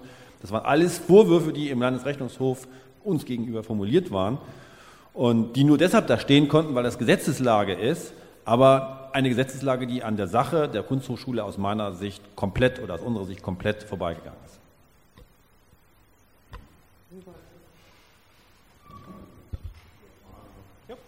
Ja, einfach nur. Äh also ein Spezifikum bei euch ist ja, glaube ich, es gibt bei euch in eurem Bundesland nur eine Kunsthochschule, das seid ihr, ne? Ist richtig, oder? Okay, das unterscheidet es auch nochmal massiv, glaube ich. Mal angenommen, man könnte euch also eigentlich nicht einfach zumachen, beispielsweise. Beziehungsweise dann steht man halt ohne Kunsthochschule da, richtig? Ich glaube, können, können könnte man schon. rein theoretisch. Ähm, weil es ist immer die Frage, braucht man eine Kunsthochschule? Es gibt äh, noch eine Sache, es gibt an der Universität Koblenz Landau, Abteilung Landau. Die äh, Landauer werden irgendwann zu Kaiserslautern zugeschlagen, hat, habt ihr vielleicht auch mitgekriegt im Nachbarbundesland. Äh, an der Universität Landau werden Kunsterzieher äh, und Erzieherinnen ausgebildet für Sekundarstufe 2, wie bei uns auch, aber eben nicht in einem Kunsthochschulkontext sondern äh, mit einer normalen Lehramtsausbildung. Ähm, und das führt mit diesen beiden Unterschiedlichkeiten immer wieder zu Problematiken, ähm, weil es ähm, schwierig ist, verständlich zu machen, dass äh, wir nicht einfach Landau-Studierende aufnehmen können, wenn die bei uns die Eignungsprüfung nicht gemacht haben. Ja? Weil bei uns ist das Eintrittsticket die Eignungsprüfung und nicht nur die Hochschulreife. Und das ist in Landau anders. Ja. So, wir haben jetzt schon gesagt, äh, wir könnten ein bisschen groß und wahnsinnig argumentieren. Ähm, wir nehmen auch gerne die Sekundarstufe 2 von Landau auf, dann wären wir ein bisschen größer. Aber bislang ähm, ist da der politische Wille, also das äh, kommt noch nicht so an. Mal gucken. Ich, ich hätte eine Frage, falls keine jetzt gerade, jetzt ich schlüpfe mal dazwischen. Warum ist diese Ansprache, die direkte Ansprache ins Ministerium so wichtig? Also ich, ich, ich selber weiß es, aber es ist vielleicht eine Frage, das selber von euch nochmal zu hören. Okay. Ähm, das ist eine die Frage, wir, übrig, das die ist wir übrigens das nicht ist eine haben. ne? Frage des, Selbst, des, des Selbstwertgefühls. Also ähm, müssen wir als ein, ein kleinster Fachbereich der Universität da auftreten? Also wir sind ja 30.000 gegen 180, ja. Also das ist äh, also wir, die einzige Chance ist eigentlich, also in dem Moment, in dem wir uns einreihen müssen in die Prioritätslisten einer Universität, sind wir immer ganz unten. Und genau das haben meine Vorgänger auch immer zu spüren bekommen. Die einzige Möglichkeit, aus dieser Falle zu entkommen, ist zu sagen, wir sind etwas anderes, wir sind etwas Besonderes, wir sind klein, aber wir sind ein ganz besonderer Schatz, den müssen wir vermitteln. Und wir können auch als Vertreter dieses Schatzes eigenständig an das Ministerium herantreten und dort um Verständnis dafür äh, werben, dass es Sinn macht, auch in Rheinland-Pfalz eine florierende und äh, international konkurrenzfähige Kunsthochschule zu haben. Ja klar, aber gegen, gegenüber dem äh, Ministerium ist, ist, war ja die Frage, ihr habt ja eine direkte, weil ich muss immer den Dienstweg einhalten. Ne, das ist eine Abhängigkeit, in der du bist. Ja, also äh, du musst dann ja erst fragen, du, also musst einen, quasi wahrscheinlich musst du vorlegen, was du besprechen möchtest mit dem Ministerium, dann geht die Uni mit dir, also wie die Mutter mit dem Kind. Äh, äh wenn, wenn überhaupt, weil es wird eigentlich mit so. keinem Dekan gesprochen, also auch mit keinem anderen Dekan der Universität. Ja. Insofern wird dann, dann sagte das Ministerium, dann hätte ich ja viel zu viele Termine, wenn ich mit jedem Dekan der Universität sprechen müsste. Aber du bist halt nicht jeder Dekan, sondern du bist ein Dekan oder Rektor einer Institution, die eben nicht zu vergleichen ist mit allen anderen. Das ist sozusagen die Grundthese, mit der wir immer wieder argumentieren, sagen, das ist eine Unvergleichlichkeit.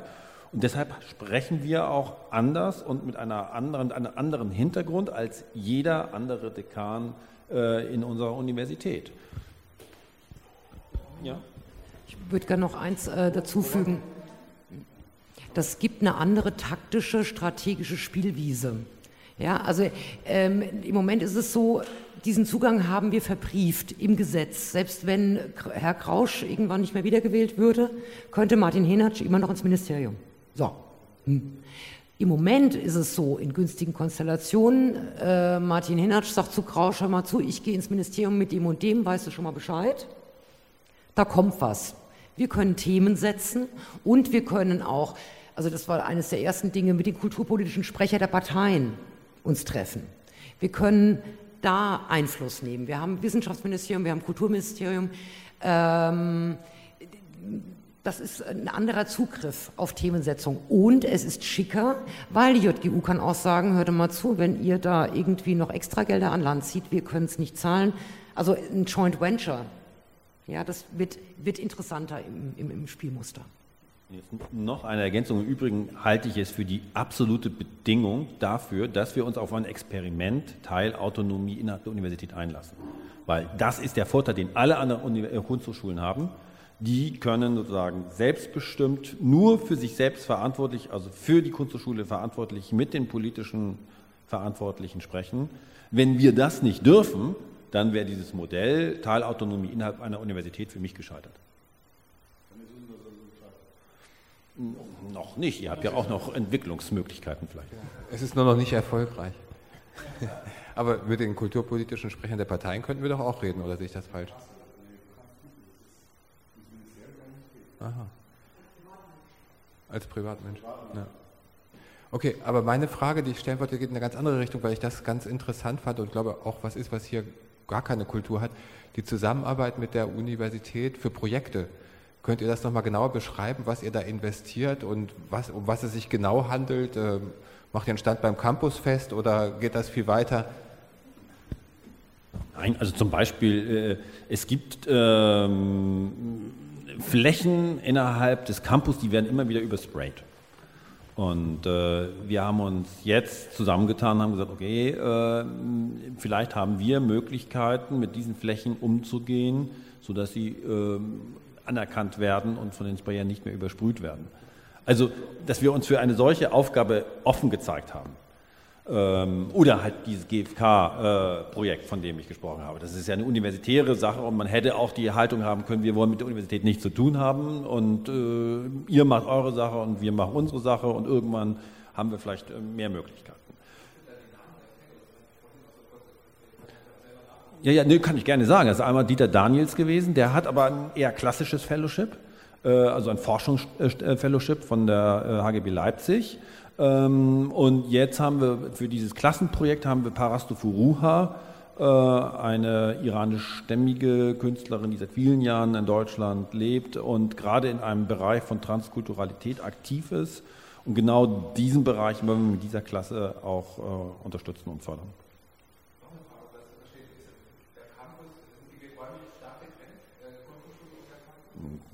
10 bis 15 Minuten Fußweg. Ähm, genau, geht. Okay.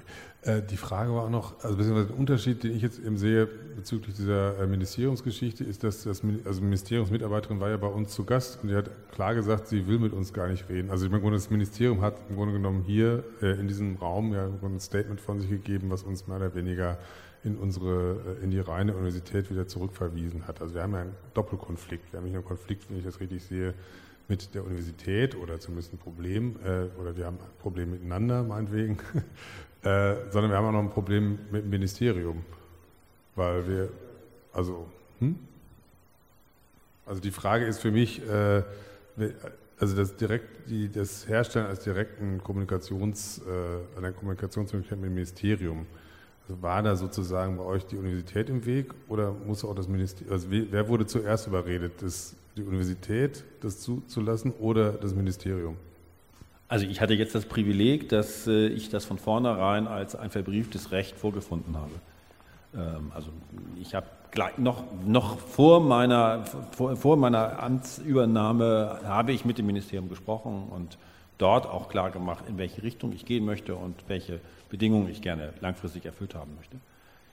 Ähm, wie das jetzt die Genese war, weiß ich nicht. Also vielleicht nochmal was äh, der äh, Jens, Jens Brandt übrigens auch Kollege hier, ähm, damit meint, ist, dass es zum Beispiel bei einem Jurfix-Termin, ich finde ja das Interessante, dass du alleine zum Jurfix, ich weiß nicht, was da passieren würde, wenn man mich alleine in einem Raum mit einem Winkel da lässt. Aber gut, äh, Fantasien. Gemeinsames Essen zum Beispiel. Vielleicht, ja. Ähm, nein, aber die, die, äh, bei so einem Termin hat äh, unser Präsident gesagt, ihm würde das irgendwie nichts ausmachen, dass ich auch mit dem, äh, zumindest dem Abteilungsleiter, der für, für, für Hochschulen zuständig ist im äh, Hessischen Ministerium für Wissenschaft und Kunst, äh, worauf ich dann gleich einen Termin gemacht habe und danach ihn ähm, informiert habe, dass ich einen Termin gemacht habe. Und dann war, meinte er so, ja, es ist eigentlich kein Problem, was ich denn da besprechen wollte. Und dann sagte ich, ich wollte mich eigentlich nur mal vorstellen, dass er so ein Bild hat, dass es nicht nur die Kunsthochschulen in Südhessen gibt, hier gibt es ja noch dieses Gefälle, sondern dass wir eben, eben auch existieren und eigentlich die größte Kunsthochschule in Hessen sind und die, die eigentlich alle, ähm, also die meisten Bereiche abdeckt oder alle Bereiche vom Lehramt, Wissenschaft, Produktdesign, äh, Wisscom und äh, bildende Kunst. Worauf dann so ein bisschen so, ja, ja, und dann kriegte ich aus dem Ministerium plötzlich eine Absage zu dem Termin. Es wurde doch abgesagt und dann war, wurde er wieder zugesagt, aber es wurde mir klar gemacht, dass das ein inoffizieller Termin ist. Also ich dürfte kommen, aber keine offiziellen Sachen besprechen. Worauf ich gesagt habe, ja, ich wollte mich ja eh nur vorstellen. Aber dieser ganze Tanz, als ich dann da ankam, habe ich das so ein bisschen hinterfragt und da wurde mir gesagt, ja, das ist eben so, man möchte, man respektiert die Autonomie der, der Universitäten komplett vom Ministerium her. Und man muss halt das Signal vom, von der Universität müsste das Signal kommen, dass es jetzt anders sein soll. Aber sonst würde ich eigentlich nur dasselbe repräsentieren wie alle anderen Dekane. Folglich müsste ich abgewiesen werden, weil dann wird nur mit der Leitung gesprochen. Das Interessante in Hessen ist ja, dass es mehrere Kunsthochschulen gibt, mit denen direkt gesprochen wird. Also wir werden einfach nicht als eine Kunsthochschule angesehen. Sonst würden wir denselben Status wie Offenbach oder, oder äh, jetzt das Städel und auch die äh, Kunsthochschule für Musik und Darstellende Künste in Frankfurt kriegen. Aber momentan haben wir den eben nicht. Momentan, das ist dieses, wer ist eigentlich, nee, das Ministerium will nicht, nein, doch, die wollen, aber nur wenn ihr wollt und so weiter und so fort. Und deswegen war die Frage eigentlich, wer hat es denn eingerichtet? Weil bei uns, so wie wir es vom Ministerium zumindest als Signal verstehen, müsste die Hochschule kommen und sagen, gemeinschaftlich, also die Universität mit der Kunsthochschule, ja, wir wollen, dass die Kunsthochschule als Kunsthochschule angesehen wird, auch wenn sie strukturell teilautonom ist, und dass ihr direkt mit denen sprecht über alle Belange, die mit Kunst zu tun haben. Ähm, also eine Sache, die mir jetzt gerade da einfällt, ist, äh, glaube ich, wenn es institutionell jetzt gar nicht geht, könnte rein theoretisch, also ich ist jetzt sehr, ich versuche immer ein bisschen äh, zu gucken, wo, die, wo sind die Zwischenräume. Und ähm, wenn es Studierende gibt, die also Privatmenschen sind oder Professorinnen oder Mitarbeitende, die irgendwie die Möglichkeit haben, eine kleine Anfrage im Landtag zu lancieren, mit dem Inhalt, was eigentlich, warum es Unterschiede gibt in den Kunsthochschulen in Hessen dann der Landtag hat tatsächlich, also mit kleinen Anfragen kann man Institutionen relativ schnell mobilisieren. Vielleicht, ich weiß nicht, ob ihr die, Karte schon gezückt habt und ob das eine Möglichkeit wäre. Ähm, zumindest muss dann jeder mal sagen, wo er sie steht. Das ist immer ganz spannend, weil es ein, eine Dynamisierung in einem Thema geben kann. Und vielleicht nochmal ergänzend, ähm, also wir haben halt auch ich habe zwei Vorgänger gehabt, die wirklich mit höchstem Engagement und voller Kraft sich manches Mal sicherlich auch die Hörner haben, äh, wie sagt man, äh, stutzen lassen müssen, aber die eben auch eine Voraussetzung geschafft, geschaffen haben, auf der ich heute aufbauen kann. Also das ist auch ein langer Kampf gewesen auf der einen Seite. Ja, also, und dass wir heute so diplomatisch auftreten können, das habe ich auch meinen Vorgängern zu verdanken, die da manchmal viel kompromissloser waren und erstmal sozusagen eine Basis geschaffen haben, auf der wir heute aufbauen können.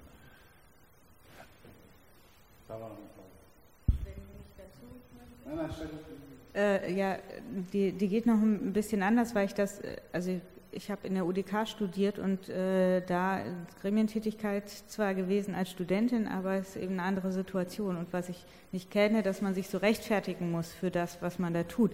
Weil wir, wie Architektur unterrichten geht, sagen ja auch die Architekten und nicht äh, Kunstprofs oder wie Physik jetzt geht, ne? um bei dem Beispiel von äh, dem Rektor dann äh, oder dem Direktor von der ähm, Uni in Mainz zu bleiben. Also der wird ja auch selber sagen wollen, wie das laufen soll, in, falls er einen Fachbereich leitet oder sowas.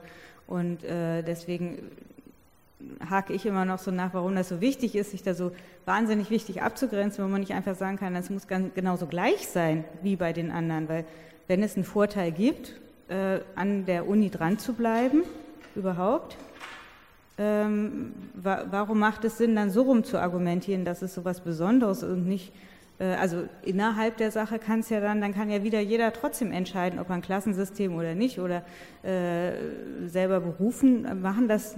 Also wer, wenn Physiker berufen werden, entscheidet das nicht der Fachbereich in der Physik, sondern da entscheiden die Architekten und die Erziehungswissenschaftler mit.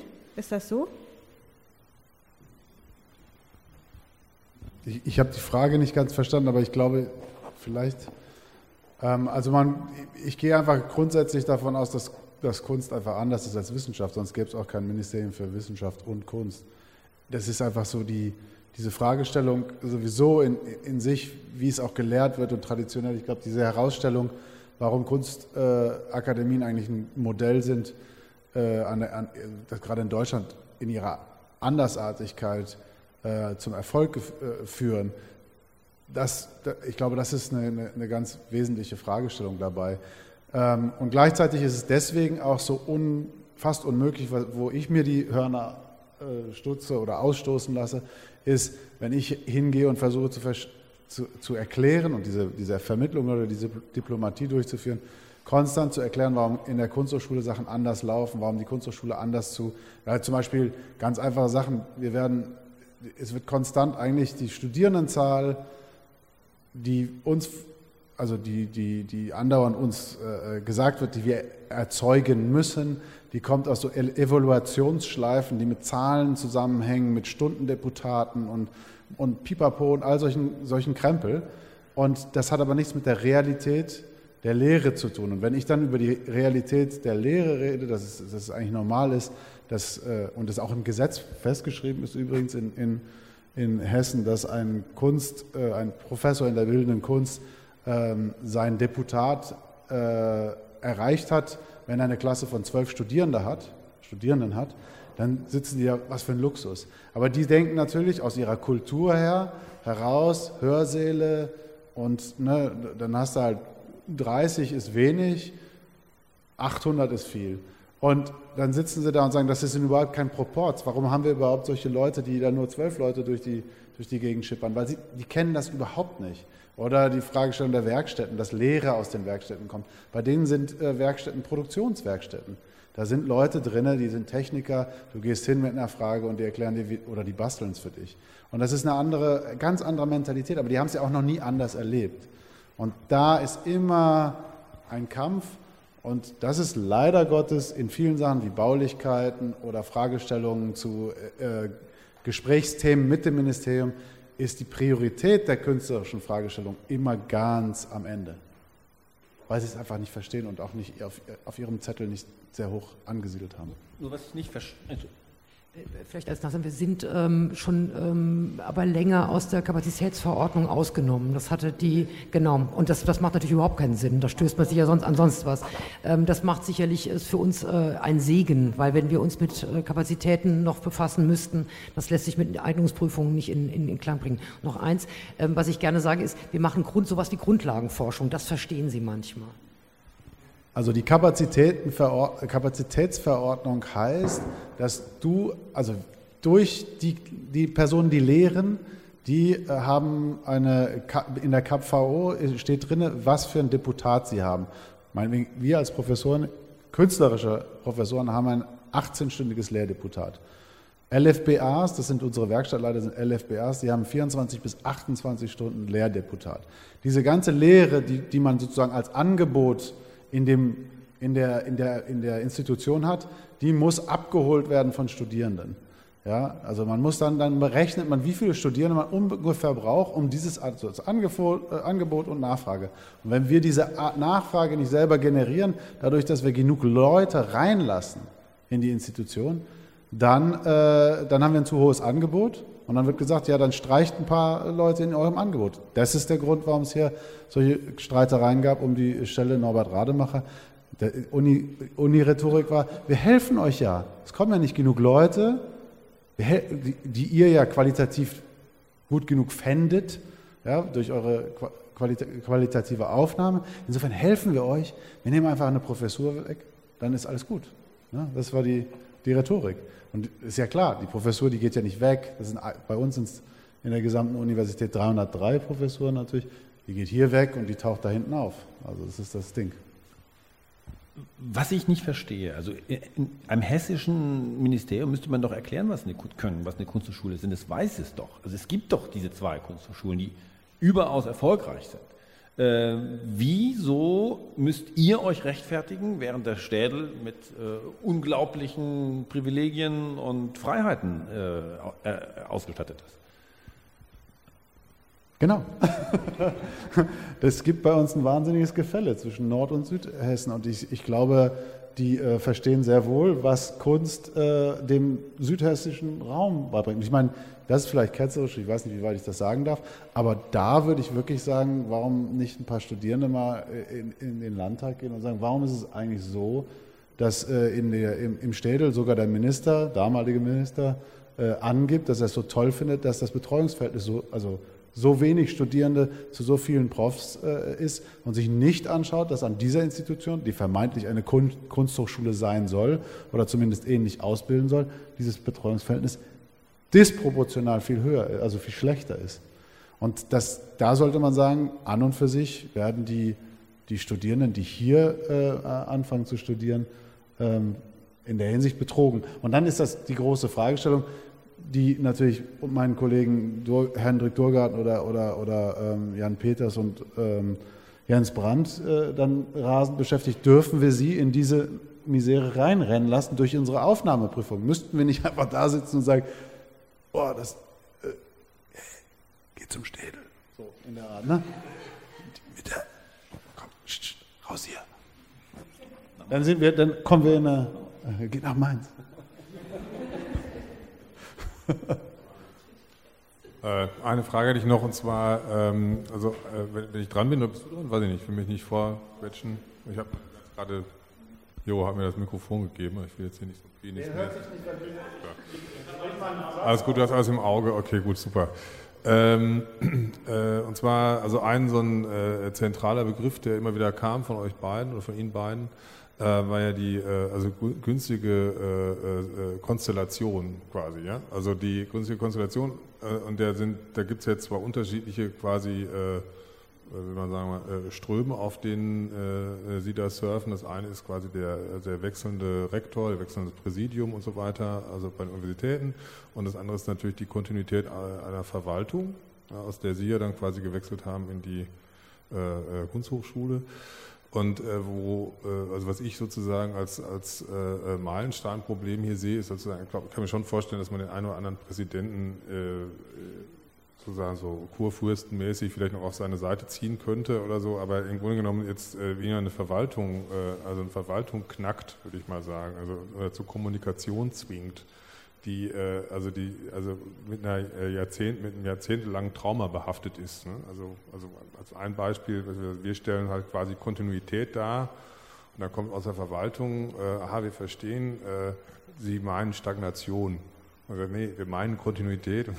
ja, aber das ist für, also für eine Verwaltung, wir, wir müssen ja Wachstum fördern, ist ja sozusagen, das ist, und wir, wir, reden mit unterschiedlichen Begriffen. Ne? Es gibt immer wieder diese Konflikte, die quasi ähm, äh, also also aus dem Problem herauskommen, dass es im Grunde keine wechselnde Konstellation gibt, sondern eine kontinuierliche Konstellation, die kontinuierlich äh, äh, quasi undurchlässig ist. Also da muss man äh, bei solchen Systemen, weiß ich nicht, wie man die sozusagen auf, äh, aufbrechen kann oder wie man die äh, durchlässig werden äh, lässt, weil es im Grunde genommen wirklich, zumindest hier in Kassel, meiner Meinung nach eine, sehr undurchlässige Systeme sind, weil es eben keinen Wechsel gibt. Also in der Verwaltung. Da weiß ich nicht, wie man das, äh, was Sie dafür, vielleicht haben Sie eine Idee dazu, wie man da aus verwaltungstechnischer Sicht im Grunde was öffnen kann. Ne? Außer durch Pensionierung. Außer durch Pensionierung, ja genau. ähm, ich glaube tatsächlich, das ist ein Knackpunkt mit dieser Teilautonomie, weil wir eine doppelwandige Verwaltung haben. Ne? Einmal das, was wir intern an Verwaltung haben, Kunsthochschule, und wir sind sensibilisiert und wissen in etwa damit umzugehen, was alles passieren kann in dem Möglichkeitsraum. Ähm, aber eben dann diese zweite äh, Welle Verwaltung, die das eben nicht gewohnt sind. Ähm, ich habe meine persönlichen Kontakte mitgebracht in die Kunsthochschule. Da hatte ich schon was. Hm, was wir jetzt gemacht haben, ist, dass wir ne, für nächstes Jahr die Auszubildenden, die Verwaltungsausbildung haben, dürfen bei uns auch für ein paar Wochen Station machen. Also, dass wir gesagt haben, ne, ein, ein, ein Teil äh, der, der Kaufraum für Bürokommunikation und was es da so gibt, Regierungsinspektor, Anwärter und ähm, ähm, kommt, lasst die doch auch mal hier bei uns gucken, weil ähm, bei uns kann man ja sehr gut an, an einer kleinen Einheit gucken, wie kann Verwaltung funktionieren, auch mit der Wissenschaft und der Kultur und überhaupt. Also solche Sachen. Ähm, oder ähm, ich lade immer aktiv nochmal die Kunsthochschulverwaltung mit ein zu Rundgängen und Co. Und wir machen in der Personalentwicklung, äh, bieten wir an, äh, Kunsthochschule für Neugierige. Ähm, Rektor und Geschäftsführung führen dann nochmal vorm Rundgang durch und erklären für Menschen, die interessiert sind, aber nicht unbedingt Kunst gewohnt, ja, äh, wie bei uns der Laden so tickt. Also solche Maßnahmen, so kulturelle Geschichten, eher weiche Faktoren. Und ganz prinzipiell ist es eine Balance, eine Mischung aus Renitenz, äh, Diplomatie und äh, Überzeugungskraft. Ja, also das ist immer wieder neu abzustimmen, muss man sich jetzt gerade widerständig verhalten, muss man sich nur selbstbewusst verhalten, aber verständnisvoll, äh, wo kann man diplomatische Brücken schlagen, wo muss man Stärke zeigen. Das ist dieses permanente Wabonspiel, äh, was wir wahrscheinlich beide permanent auch kennen. Jetzt mal ganz, wenn ich, darf ich, oder war noch jemand? Ah, Entschuldigung. Hendrik er wird mich, also erstmal danke für euren Vortrag, ich fand das sehr interessant. Äh, was mich aber nachhaltig frustriert ist, ähm, dass ganz viele von den geschilderten Maßnahmen, die ihr ergriffen habt, ähm, ob jetzt im sozialen Raum, in der Stadt, mit der Uni, äh, Übersetzungsarbeit, Exzellenz etc., äh, das haben wir jetzt 15 Jahre gemacht und ähm, ganz im Gegensatz zu eurer Einschätzung von dem, was wir hier in Kassel für einen Joker in der Tasche haben mit der Documenta, sind wir eigentlich ununterbrochen darauf gestoßen, dass es ihnen eigentlich egal ist.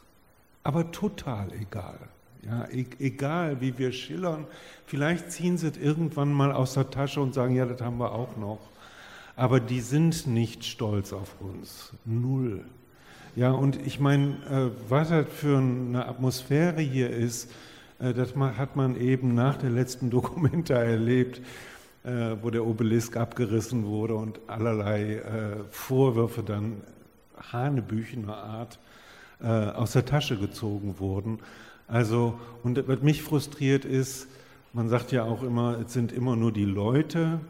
Ihr habt offensichtlich das Glück gehabt, ein historisches Zeitfenster zu betreten, wo auf allen Positionen gerade Leute waren, die zumindest willens waren, in irgendeinen Austausch mit euch zu treten. Und wir haben zum Beispiel mit der Uni hier Projekte gemacht, bis wir schwarz wurden, in, in alle möglichen Bereiche. Ich habe mit Nanophysikern zusammengearbeitet, was auch immer. Ähm, es hat keinen Effekt. Null.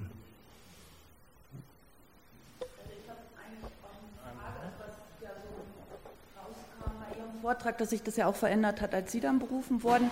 Und das war so, dass vorher das auch aus der Professorenschaft äh, geleistet wurde, also wie es ja jetzt hier auch so ist. Und dann geht eigentlich die Frage an, an, weiß ich hier, das Kollegium, ob ihr das eigentlich dann auch plant, weil ich meine, es wäre ja eine Option zu sagen, wir gehen das auch an, also weil vielleicht dann auch so eine andere Struktur entstehen kann. Wahrscheinlich muss das dann wieder aus diesem Stellenpool geleistet werden, den wir ja an der Kunsthochschule haben, was natürlich ein Nachteil ist. Aber also für mich hatte das so Sie haben das ja selber gesagt, es war dann auch so ein, so ein Wandel, ein Umbruch. Und ähm, also wenn wir was daraus ziehen wollten, wäre das ja vielleicht der erste Ansatz zu sagen, ja, wäre das überhaupt für uns hier möglich und sollten wir das nicht mal vielleicht andenken? Und was Hendrik eben gesagt hat, also ich kann alle hier verstehen, die das jahrelang auch schon mitmachen. Und aber wie Sie auch gesagt haben, aber ich finde, es ist auch sehr verkrustet und also ich bin manchmal oben im Personalrat oder so und dann genau, was Sie auch so erzählt haben, die sagen ja da unten dieser Chaotenhaufen und wir sagen ja, die da oben, mit denen kann man nicht. Und ich denke, so kann es dann aber auch trotzdem nicht weitergehen, weil so eine Verkrustung entstanden ist. Und wenn wir jetzt alle frustriert sind und immer nur sagen, ja, es hat doch keinen Sinn, also ich glaube, irgendwo muss man auch positiv doch nochmal irgendwas versuchen, also wie über den Landtag oder so. Also, also wir könnten, glaube ich, nicht immer nur da sitzen und sagen, es hat ja doch irgendwie keinen Zweck. Also das ist so meine Einschätzung. Ha? Nein, das kann man auch nicht sagen. Ich meine, meinst du, dass, der, dass, der, dass das positiv ist, dass der Rektor von exter, extern kam? Aber wir hatten, ja, das, ja, aber das haben wir ja zweimal gehabt. Also da sind wir, da sind wir wahnsinnig gut gefahren mit.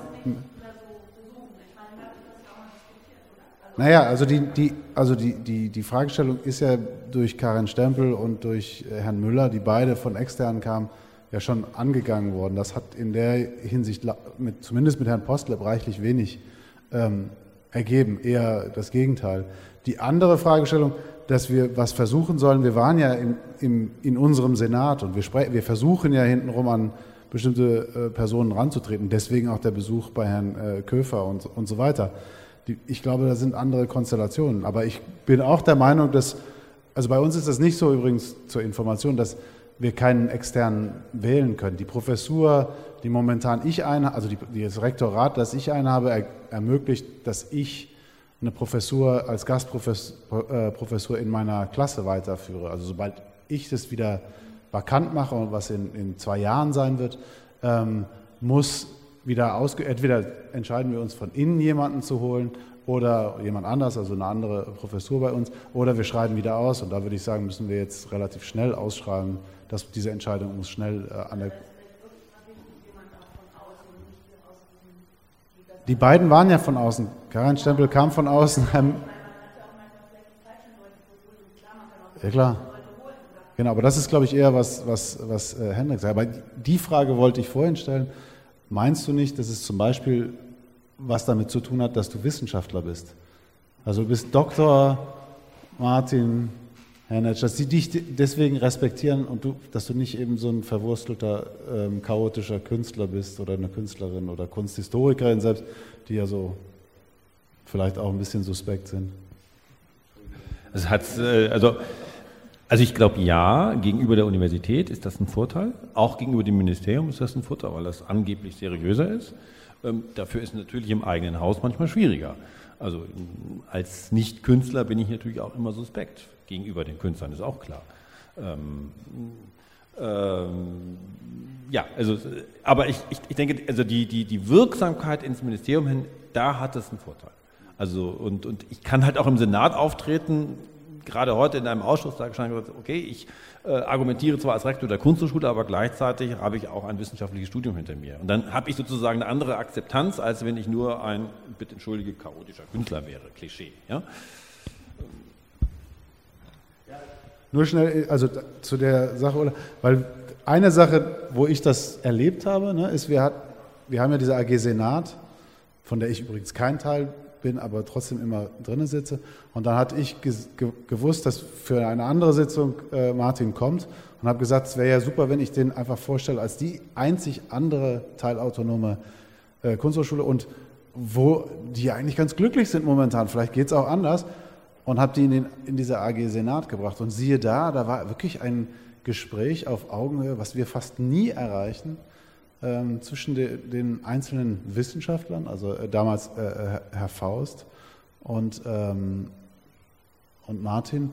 Und auch äh, Herr Blume war plötzlich ganz, der konnte da nicht unbedingt was sagen. Ich, wirklich, ich war so, ah, so geht das also.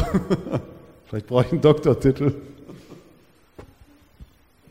Ähm, weil vorhin die Rede davon war, dass sich die Haltung in der, bei euch in Mainz in der Kunsthochschule auch so geändert hat von dieser Position, die da oben äh, die, dieser feind, feindsinnigen Haltung, die man so eingenommen hat, die verkrustet war, ist da viel Arbeit reingeflossen, dieses ist ein anderes Narrativ bewusst ins Spiel gebracht worden?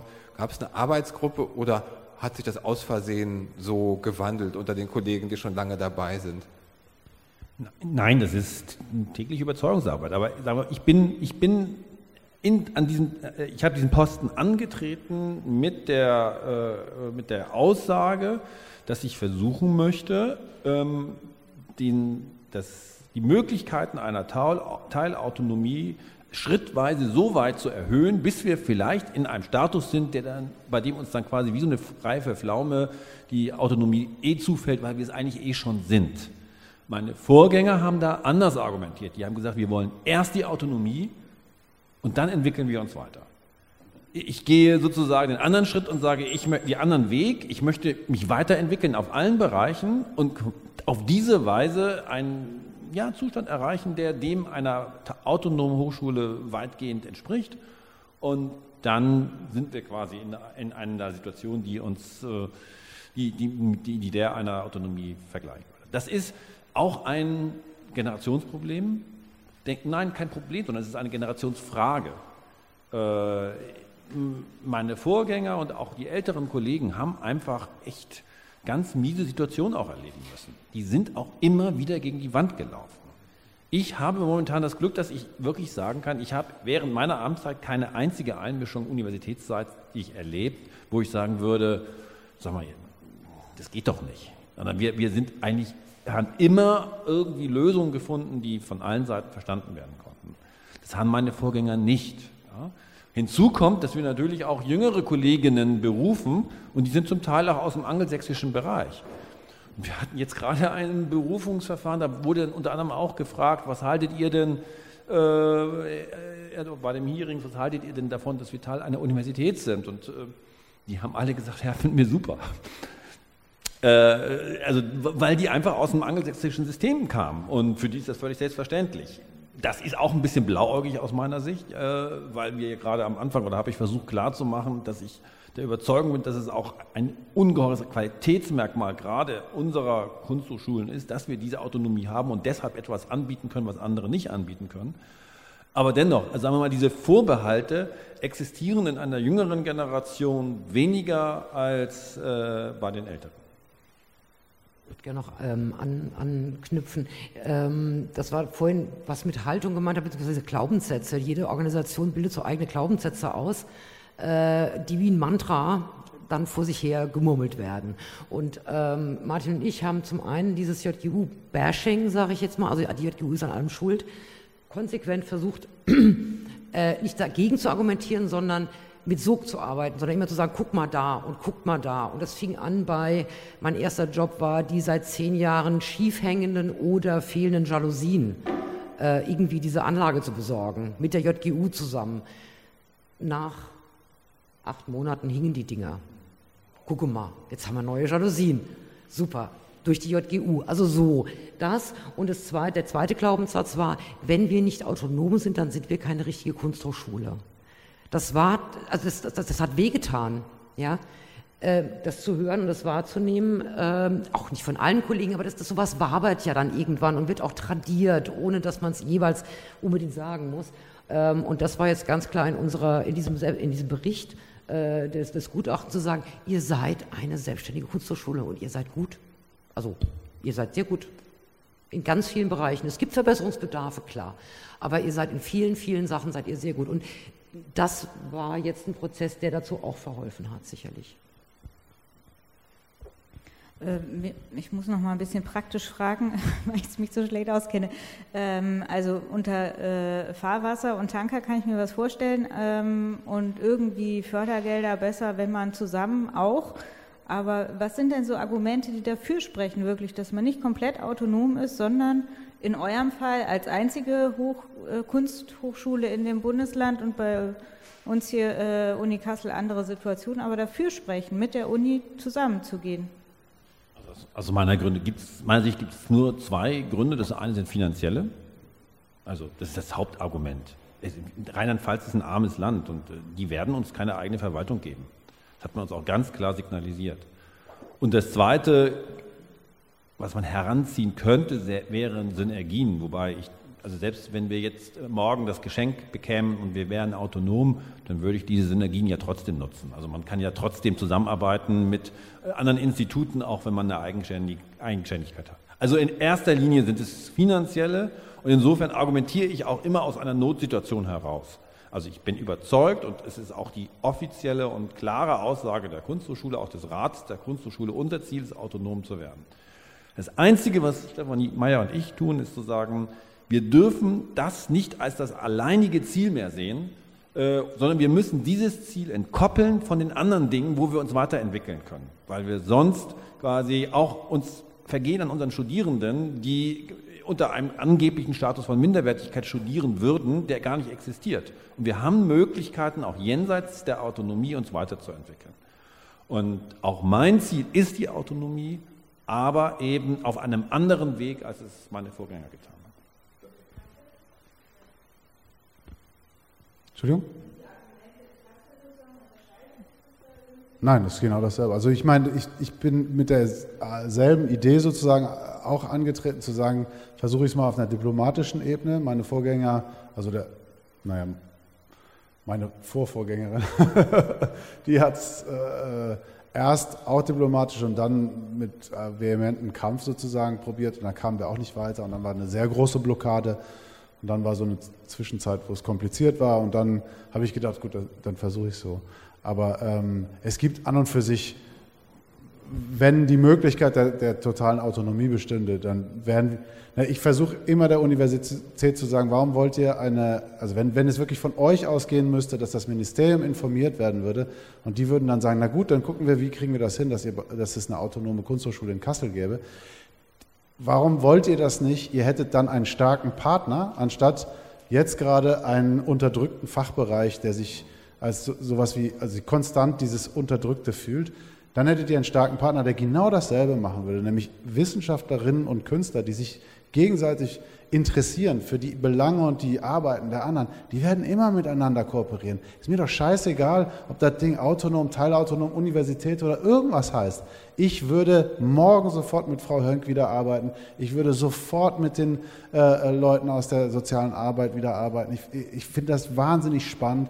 Die Kooperationsprojekte, die ich gemacht habe, mit, über das LWV, über ähm, äh, die Privacy Arena, also mit den, mit den äh, Soziologen, würde ich sofort wieder machen.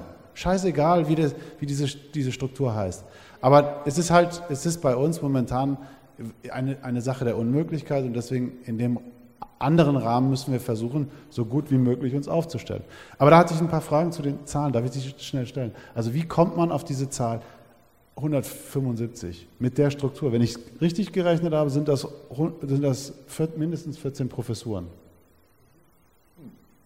Und also oder, oder andersrum gesagt, wieso kann keiner euch sagen, na gut, äh, das ist ein bisschen wenig, wir nehmen da eine Professur weg? Wahrscheinlich könnte man das sagen, aber es tut keiner. Also wir, könnte das Land oder könnte die Uni das sagen? Das könnte momentan die Uni sagen, die Uni, ja. Genau, und das Land kann natürlich argumentieren, wir fordern ja immer noch weitere Professuren, könnte natürlich sagen, wo, wieso, ihr habt doch genug. Äh, aber wir können natürlich ganz durch, klar durchrechnen. Wir haben eine Basisklasse, in die ungefähr 30 Studierende gehen. Das sind 30. Und dann haben wir elf äh, Klassen. Mal 15 sind 165. Äh, da wären wir also rechnerisch schon bei 200 eigentlich. Ja. Also, also die wären, da wärt ihr drüber als zu dem, was ihr jetzt habt. Ja. Genau. Ja. Also insofern, das ist, das ist, das ist das, der Vorteil, wenn es nicht diese kapazitäre Rechnung gibt, dass man sich auf irgendeine Zahl dann als Zielsetzung einig, einigen kann, die viel sinnhafter ist, die aus den eigenen Reihen kommt. Das Zweite, das ich gefragt habe, ist, da ist überhaupt kein künstlerischer bzw. wissenschaftlicher Mittelbau. Aber habt ihr, habt ihr, äh, ihr habt also keine Kymis und keine Vimis? Ist weitgehend geopfert worden. In der, in der völligen Transformierung der Kunsthochschule von einer handwerksorientierten Gewerbeschule in eine Kunsthochschule, wie wir sie heute haben, ist der Mittelbau weitgehend geopfert worden. Drei Vinis und eine Kymi. Ne, und letztlich ist auch eine Professur geopfert worden, auf der ich jetzt sitze. Also. Und let, letzte Frage nur, weil ich meine, ich, was ich das Budget angesehen habe, also uns wird immer gesagt, wir würden, wenn wir Auto, also wenn wir, wir würden kosten sieben, siebeneinhalb Millionen, ne? Was? Acht, acht Millionen. Und wir wirtschaften ein 7,5 Millionen. Also wir sind, äh, also bringen wir ein durch die Studierendenzahlen und so weiter und so fort. Aber deswegen, ihr habt ja die, die Person, den Personalplan selber drinne und das ist nur 2,5 oder 2,4 Millionen. Die, in welcher Dotierung sind denn die, die ähm, Werkstattmitarbeiter? Weil ihr habt sechs Werkstätten. Ähm, wir haben keine LFBA, wir haben EG 11, das sind technische Mitarbeitende und die machen auch keine selbstständige künstlerische Lehre. Sondern Werkstattkursen, ja. ja. Okay. Okay, okay. Aber tatsächlich, ähm, ich wollte schon ganz lange äh, mal Kennzahlen der künstlerischen Kunsthochschulen, äh, der künstlerischen der Kunsthochschulen äh, zusammenrechnen, um nochmal zu gucken pro Kopf, pro Studierenden und hm, hm. Habt, hast du sowas oder müssen wir uns nochmal zusammensetzen? Ganz, ganz unterschiedlichster Art, also auch Budget, budgetär. Dann sind wir verabredet, wunderbar. Also für die Argumentation auch nach außen. Wenn es noch Fragen gibt, sonst würde ich sagen, ah, da gibt es noch eine Frage und dann würde ich so langsam sagen, wir kommen zum Schluss, es ist Viertel nach acht. Tatort, nein, das ist, war ja gestern. Aber in Kassel. Ich wollte noch mal ganz kurz fragen, jetzt nach den konkreten nächsten Schritten. Also können wir jetzt als Studierende, also was ist der nächste Schritt? Sollen wir an den Senat? Sollen wir an den Landtag? Also weil die Strukturen sind eingerostet. Also was, was kann jetzt getan werden? Also momentan ja, gibt es ja bei uns, wir, wir, sind ja gemeinschaftlich in den Senat der Universität gegangen und es gab eine Senats-AG, bestückt von Studierenden, Mitarbeitern, Profs von beiden, also von dem Senat und von uns. Und äh, mit denen haben wir äh, mehrfach Gespräche geführt und jetzt wird eine Empfehlung dieser äh, also von den Senatsbeauftragten an das Präsidium äh, oder an den Senat selber. Sie sind ja eine AG, Sie, Sie äh, geben sozusagen Ergebnisse weiter, erarbeiten Sachen für den Senat selber.